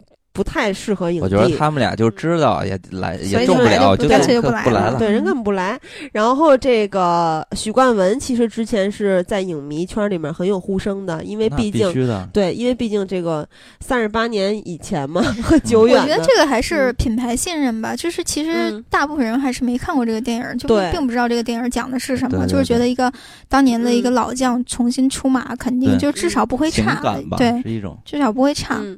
啊，然后柯震。东呢？因为这是一个话题小子嘛，因为之前的一些事情啊，然后再见瓦城也可以看到他的转变，浑身是油腻腻的、黑漆漆的，非常的消瘦。演一个底层的。然后他在演这个再见瓦城之前，也是很早很早就随着导演到缅甸的工厂里面去，啊，对，去真正的当一个劳工，而且他们平时的交流也都是用方言来交流啊，包括女主角其实也是这样嘛。然后所以其实他们每天都是油腻的生活在里面，然后用导演的话说，就是他。最后真的变成了那个样子，就是在现实生活中也非常的接近角色了，嗯。啊，然后但是范伟老师的不成问题的问题呢，呃，就是最后拿奖，这个其实也是我们也没有看过这部片子，嗯，当时评委会是用了，就是后来在说的时候，形容范伟的演技演法的时候用了“可怕”这个形容词，嗯，就是因为他可怕，对，因为他 本身其实他这个电影的话是属于那种。静水深流嘛，黑白呀，长镜头，对，就是很淡。包括范伟他自己在拿奖的时候，那个获奖致辞里面也是说特别淡，我们拍特别特别淡。然后让我想起他之前那个小品，那个赵本山说啊，扯淡就从这儿来的。哎，那有他吧？就是送送礼上上谁家送礼的那个是吧？那个请那个呃什么大官吃饭那个啊，就是拿拿着一串那个哈，就是其实其实尤其是在这种就是特别淡的电影里面是。非常难驾驭的，但是范伟的话，可能我们更熟悉的是他那种呃小品式的那种夸张式的表演，包对包括他在什么。乡村爱情故事啊，什么马马大帅什么那种电影里面的那种那种演出方式，但其实从可能我觉得可能关呃关注范围的从早期他的什么那个耳朵大有福，然后呃看车人的七月，从那时候开始，就是他在一些独立小片里面，他是去演那种悲剧性的底层小人物，是非常的，因为范伟他本身是一个。就是他是一个呃，不是那种特别有明星价，他他不是明星，他是一个演员，就是他是有，就是对底层老百姓的生活有充分的体验的这样的一个一个人。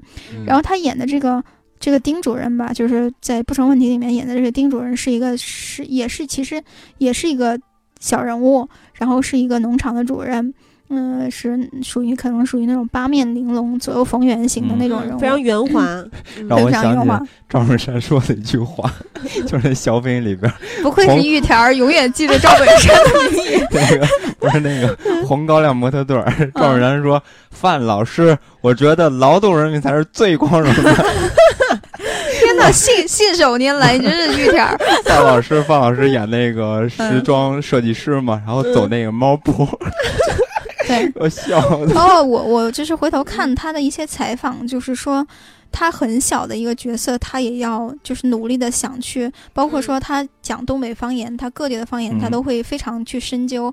包括他之前就是《天下无贼》里面他那个他那个对客串，然后本来本身就是可有可无的那样的一场戏，然后他说。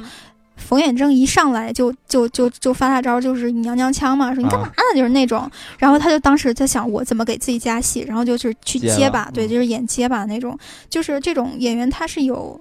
自觉性的就是让自己在镜头面前会更更突出，对，更出彩。然后当然也是因为没有就是不成问题的话本身没有看，但是看过的都说范伟拿这个影帝是 实至名归。嗯，就是我觉得范老师经过这么多年的沉淀，不管是说夸张的表演，还是说这种很呃那个平静的这种演出，我觉得对范伟来说都不是都不是大问题。但是可能呃。我觉得可能世人对范老师的误解就是他是一个喜剧演员，但其实范伟早就拿影帝了。对范伟的可能性是非常多的，就是他呃，其实就是今年到明年，范伟好像我不知道他是接了新的经纪公司还是怎样，就是他戏接了特别多的戏，然后而且基本上是以喜剧为主。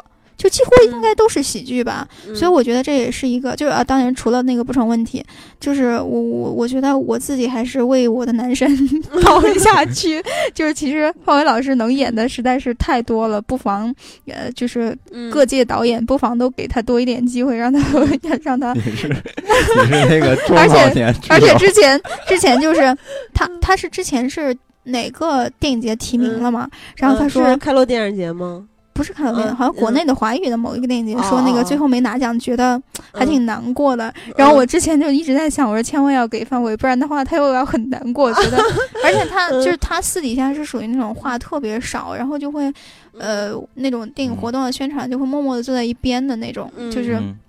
特别老实，我觉得就是就是我们聊天的时候，就就觉得你看到他就像就看到自己的父辈一样，就特别想叫一声叔的那种感觉，特别亲切。然后他会给你就是没有距离感，但他，呃，就是你会觉得他跟你没有距离感，但他会跟你客保持一个非常客气的那种距，就是就是安全距离。对这种人的话，其实他呃有一层外衣，然后反而是这种人的话，他会呃在荧幕上的表现是永远的。会给你让你觉得对，会让你觉得很欣喜，会很新鲜啊！天哪，我又安利了一把 黄伟老师，因为之前之前那个就是。朋友圈有有有朋友说说那个天呐，天天看到李安相关的东西，觉得觉得已经已经看烦了。然后我说那我就努力的安利范伟吧，努力的刷屏范伟男神。呃，我我我还很期待他明年就是大年初一他有他跟那个卢正雨的那个绝世高手，非常非常期待看到范伟老师别具一格的跟新生代年轻导演合作的这种喜剧，我觉得应该是非常有意思的。织织毛裤的爷爷，喜剧我还是认范老师。师和赵老师，嗯，天哪，你真是真爱赵老师，你又提到了赵老师。我真的特别 特别，我真的特别喜欢这个什么小品、相声这些 这些东西。曲苑杂谈。但是我我是觉得啊，就是咱们这个东北戏又获胜了，就是在这个表演方面，我觉得遥遥领先了这个德云系。你你看这个京津的喜剧还是不太本本身就不太突出。就这么说，咱们就是。转型来看，就不是做这个本职工作啊！你包括这个 玉田儿是吧？还有 小沈阳，果然是真爱。赵赵老师都和国际大导演合作，对，你还出演了一代宗师，对不对？所以还有动作戏呢，讲的太有意思了。你包括这回。哦，我不是潘金莲里边大鹏，其实演的也挺不错的，对，相当好。大鹏也是明年有有自己的导演电影，而且大鹏演的《缝纫机》不是《缝纫机乐队》，是那个《父子魂斗罗》，也是跟范伟演父子，所以范老师是百搭呀。对啊，我真的 还想再看看范老师演的小品。嗯，我就我觉得可能就是从今年到到到明年都是范伟范伟的年，就是范伟年，就是可以看到很多范老师的精彩的喜剧作品。而且，其实从颁奖现场的获奖感言来看的话，男演员里面，我也对范伟老师印象最深刻，特别朴实，超级稳，而且不光朴实，特别稳。然后说的也比较简短，然后啊，是吧？淡定的离场，压得住，太帅了，超帅，主要头大就可以压得住。伟哥稳，而且那个十岁小小演员的那头也非常大，没有那个小演员。头挺长的啊，脑袋挺长的，对，是一个瓜子儿型的脑袋。脑袋大，脖子粗，不是大款就是货。又一句赵老师的名言，我的天哪！我的天哪！我说这原来这小品相声都是背的，这台词全都能背得住，包括赵丽蓉老师，这我年轻时候的偶像，我都 特别特别喜欢这些人。我觉得这些人都当年喜欢赵丽蓉，现在喜欢于文了。啊，当年跨度有点。当年还特别喜欢这个陈佩斯。都是我心里的神，朱时茂啊，朱时茂没有陈佩斯这个高度。还有啊，我当年还喜欢一个人，我觉得你们天天都会觉得非常奇怪的，就是谢晓东，你知道吗？就是蔡国庆吗？不是谢晓东，就是那个老百姓今儿真高兴那个。嗯，我以为会说蔡国庆女神呢。蔡国庆有点太娘了。蔡蔡国庆的《爸爸去哪儿》跳跳那木马。我笑死了！啊，为什么要扯到蔡国庆了？就是就是特娘，他他跳那木马，然后憋得我劲儿，哎呀，跳下去，女神女神，然后直接摔那儿了，卡住了。不如不如那个到时间这里面放一首那个什么今儿个高兴的那个背景音乐吧。失陪了范老师，我得去造型了。什么鬼？然后咱们来说说最佳小钢炮。对对，嗯，冯小刚。呃，大家都知道，凭借我不是潘金莲吗？嗯，热度很高。后面也是玄华是说。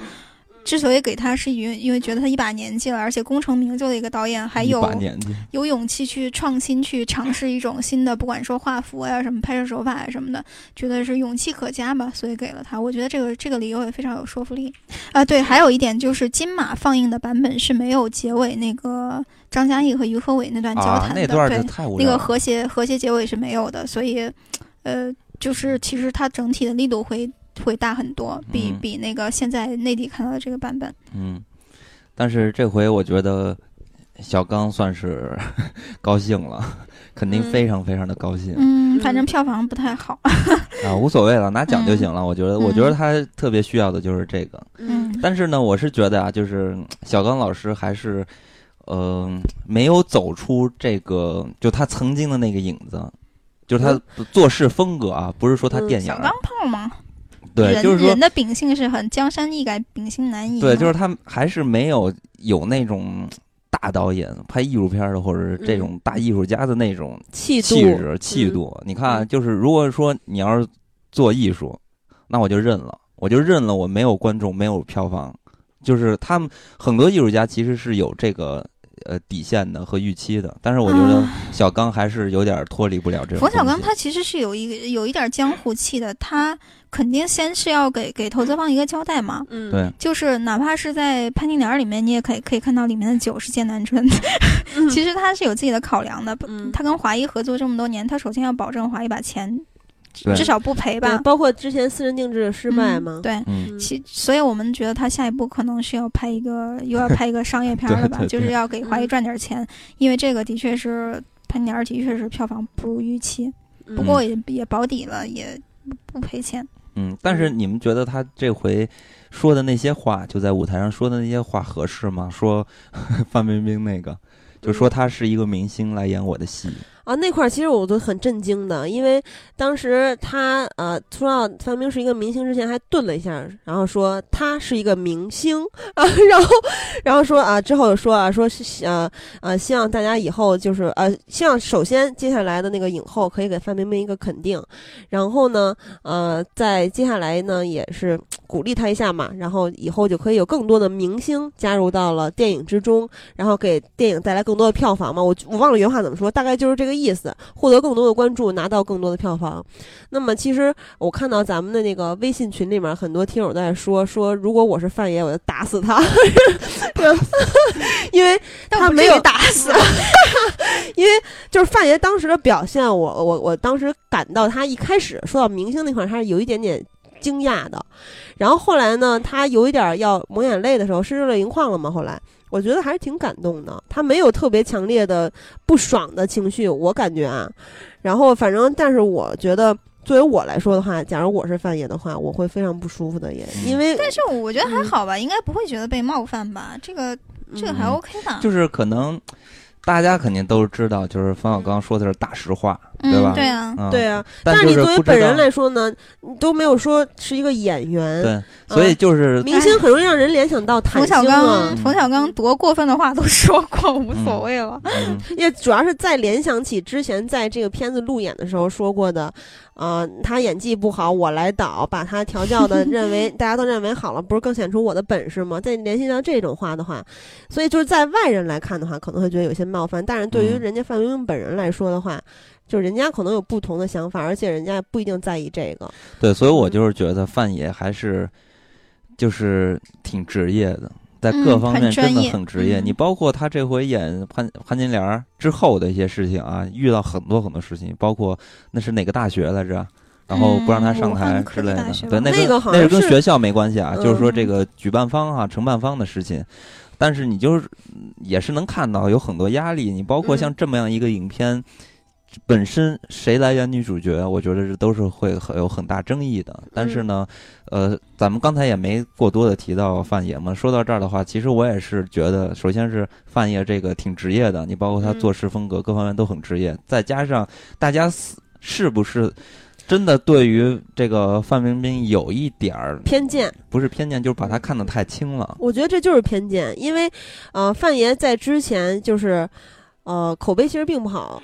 因为在就是观众眼里啊，因为一些就是花边新闻啊等等啊，在在坦星之前，然后后来呢，呃，用媒体的话说是洗白了，啊，甭管怎么着吧，就事实是怎么着，大对于大众印象是这样的。然后后来又出现了一系列的坦星在各大电影节走红毯的事情，然后大家就吐槽他没有作品。然后到了潘金莲里面，其实我觉得他演的并没有大家说的那么差，什么出戏啊，方言说的不好啊。我觉得这个完成任务啊，这个是有点太苛求了，因为这个怎么说呢，就是树大招风吧。因为其实比范冰冰过分的坦心啊，比她演的差的人多的是，但是就是因为她是范冰冰，所以她要承受比比别人更多的声音。而且我我自己也觉得范冰冰不是没有演技啊，她包括她之前跟那个李玉合作，其实我觉得她在呃年轻一代，在八零后的演员里面是属于，如果是。状态好的话，演戏还是不错的。嗯，其实之前那个什么观音山啊什么的，我觉得，我包括万物生啊，万物生长，包括万物生长，虽然说片子不怎么样吧，但是我觉得它里面的表演也是有可取之处的。而且范爷是一个能放下明星光环、能放下架子的，这可能就是冯小刚就是这个意思吧，就是说他能他能卸下明星光环，然后去。就在我的电影里面去演一个农妇，然后把自己折腾成那个样子。而且，尤其是他在之前已经跟范爷说了，你演这部电影的话，你的角色会非常不吃香。范爷也欣然接受嘛。嗯，就是说那个二十八个男男男演员其实才是主角。嗯，我觉得大大家不妨想一下，如果这个这个。角色李雪健这个角色，按最初的演员 白百合的 去演的话，是怎什么样的一个情景？反正我个人觉得，虽然说的确是范爷在这部戏里面不算是，就是因为他整体的那个画幅、整体的那个设计，包括说男演员确实表现比较好，呃，他不算非常突出，但是不差。对对对对，嗯，而且也也看得出来非常努力了。嗯，不过呃，反正这回这个就是演员上面，尤其是女演员的这些奖啊，颁的这回的这奖，然后让我觉得挺感触的。就是说，你看啊，这个香港的这些演员还是那些人，但咱们国内，你看周冬雨和马思纯这会儿颁奖，就觉得咱们好像还是这个。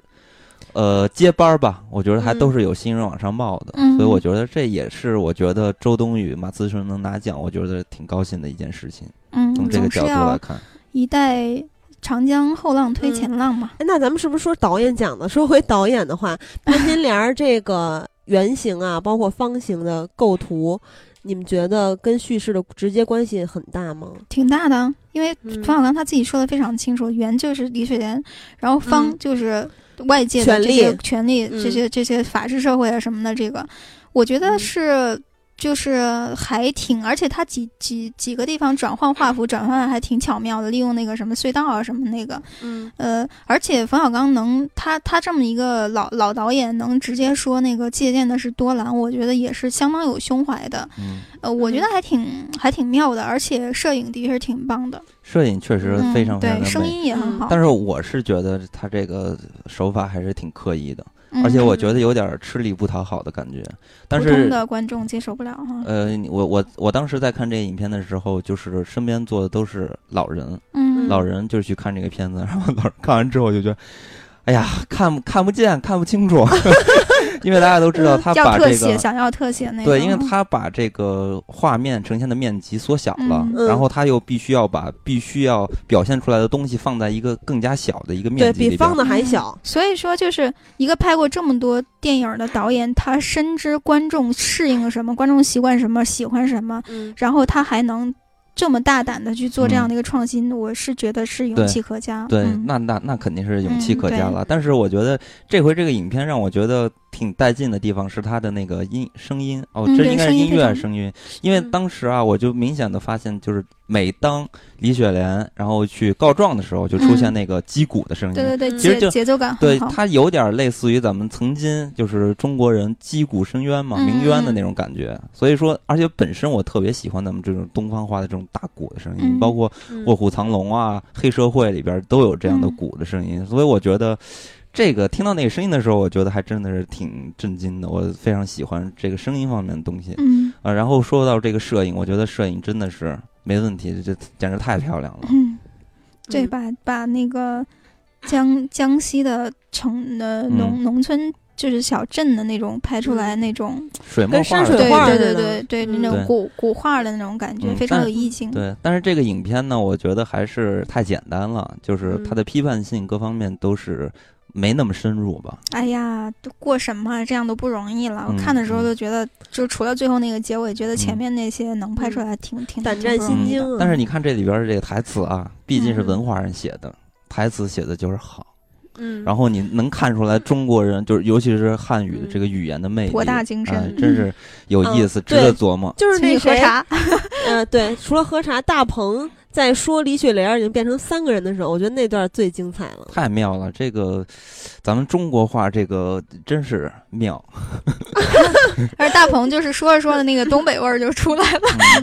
不过我觉得大鹏还真的还很适合演这样一个法院院长的这么一个有自己小心思的这么一个官员的角色，两两头为难，然后挺有意思的他那个角色。而且这个影片它好是好在就是没有把这个东西变得。呃，非常的清楚，就是这个事件的起因，也就是代表着一个好的作品，它就应该有很多复杂面。就是说，每一个人物不能从一个单方面去判断，包括对错，你包括这个事情，其实这个事情它没有什么到底是谁错了，本来这就是清官难断家务事嘛。所以说，它这个呃故事本来就有很多的这种复杂性在里边，所以就看起来你就能琢磨出东西来，所以你就是比较有意思吧。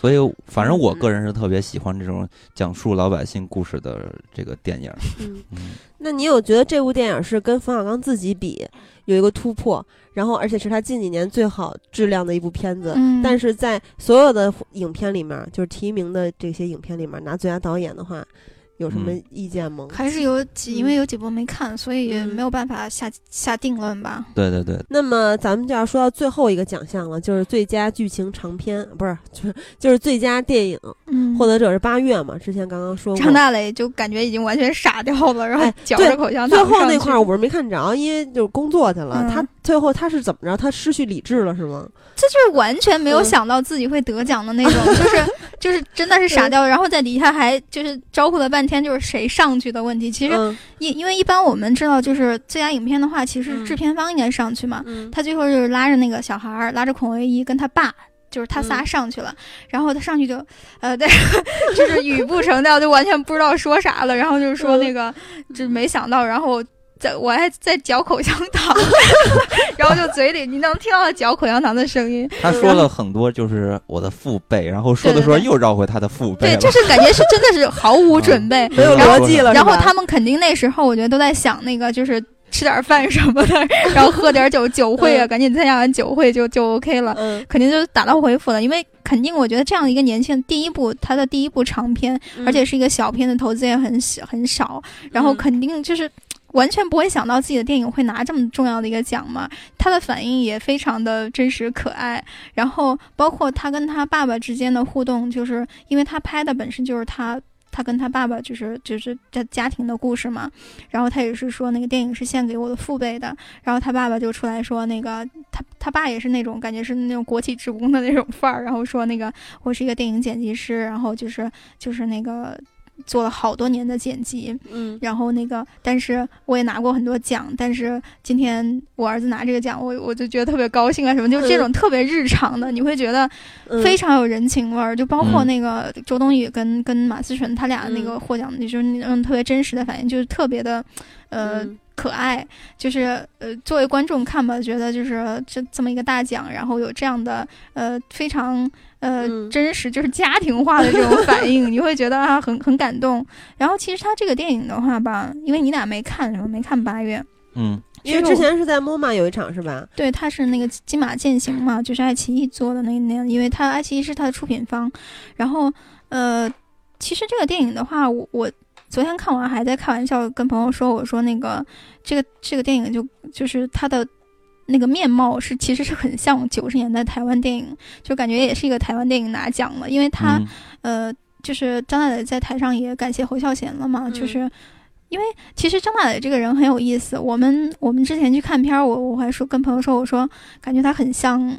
就是它的外形很像一个国内玩独立乐队的那种，就是 玩玩音乐的那那种年轻人，而且他他好像就是年轻的，就是上学的时候好像也的确组过乐队，然后他有点叛逆的感觉，对，就是文艺青年嘛。同时他又很喜欢很多电影人，因为当时我们看完之后都觉得非常侯孝贤，然后看完之后就有观众提问说，那个你觉得就是你的灵感什么就来源什么的？他当时说的是塔科夫斯基，然后我说天哪，为什么每个年轻导演都说自己的？好像是塔科夫斯基，然后，而且他没有说侯孝贤，我觉得啊，这是怎么回事儿？但是后来，但是事实证明，就是他他他还是就是还是从侯孝贤的电影里面得到了滋养，影响更大，对，影响更大。侯孝贤跟他说：“你想偷渡到他 就是呃，然后那个呃。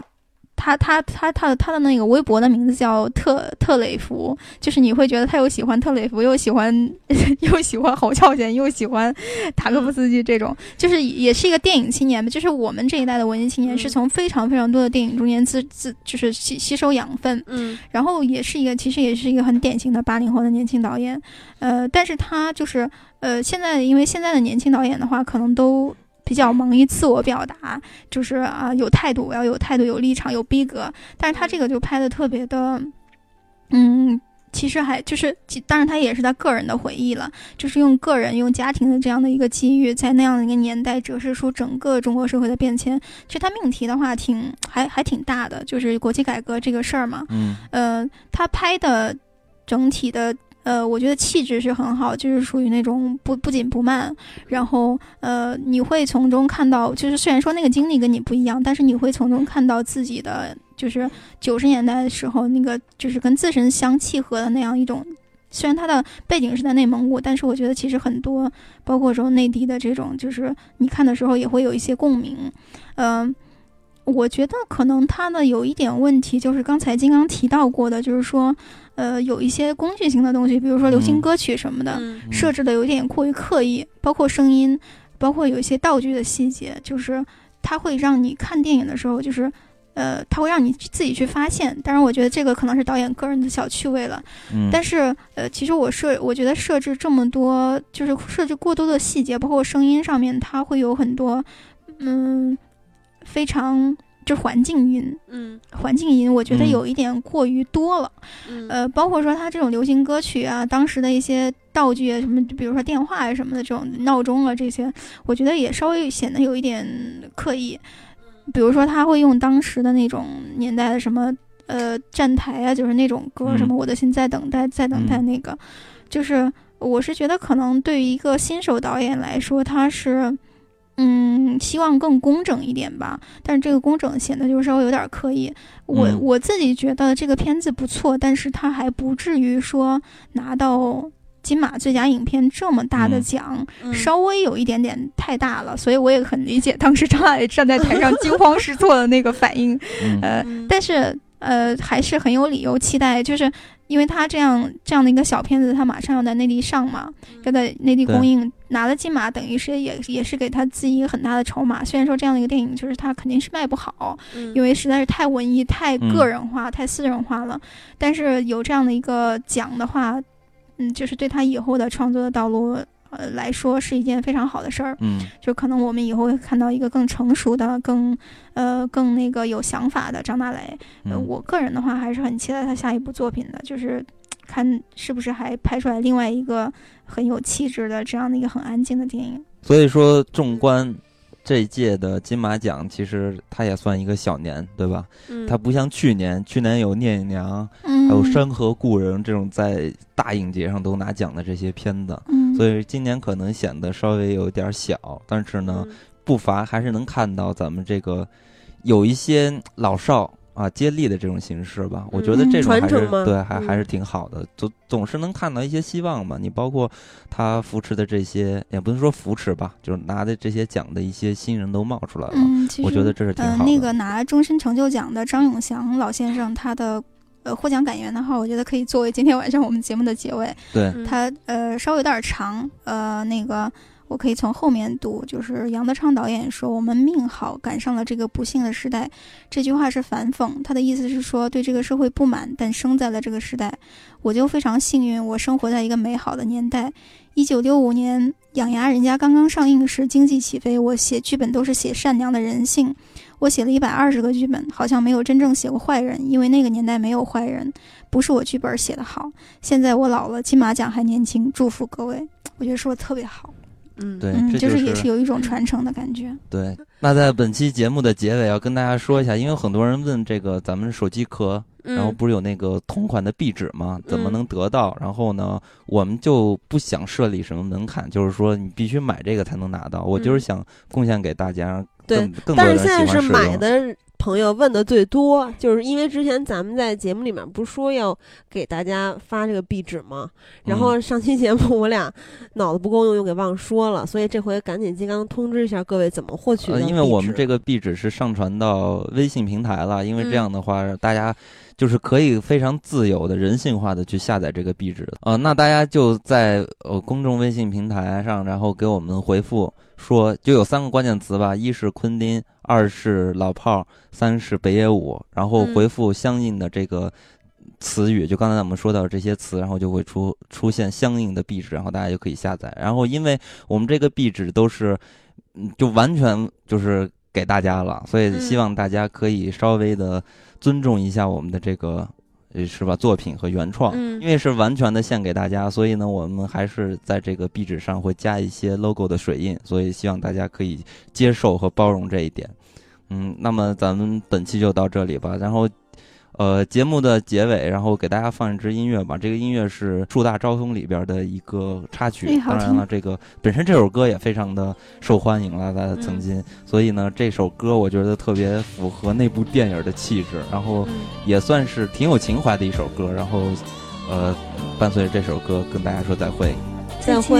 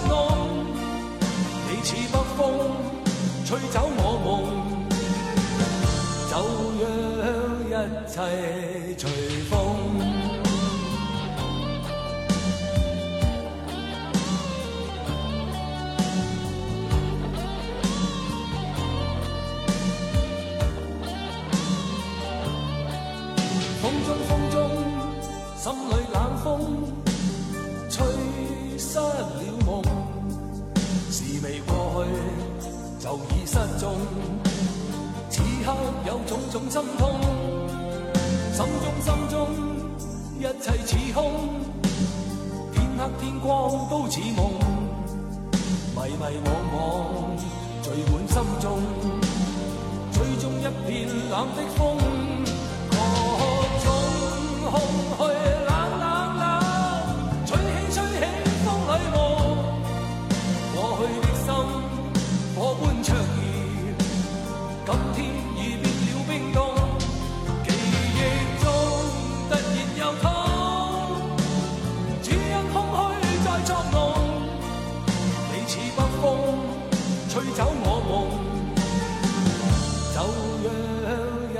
细随风。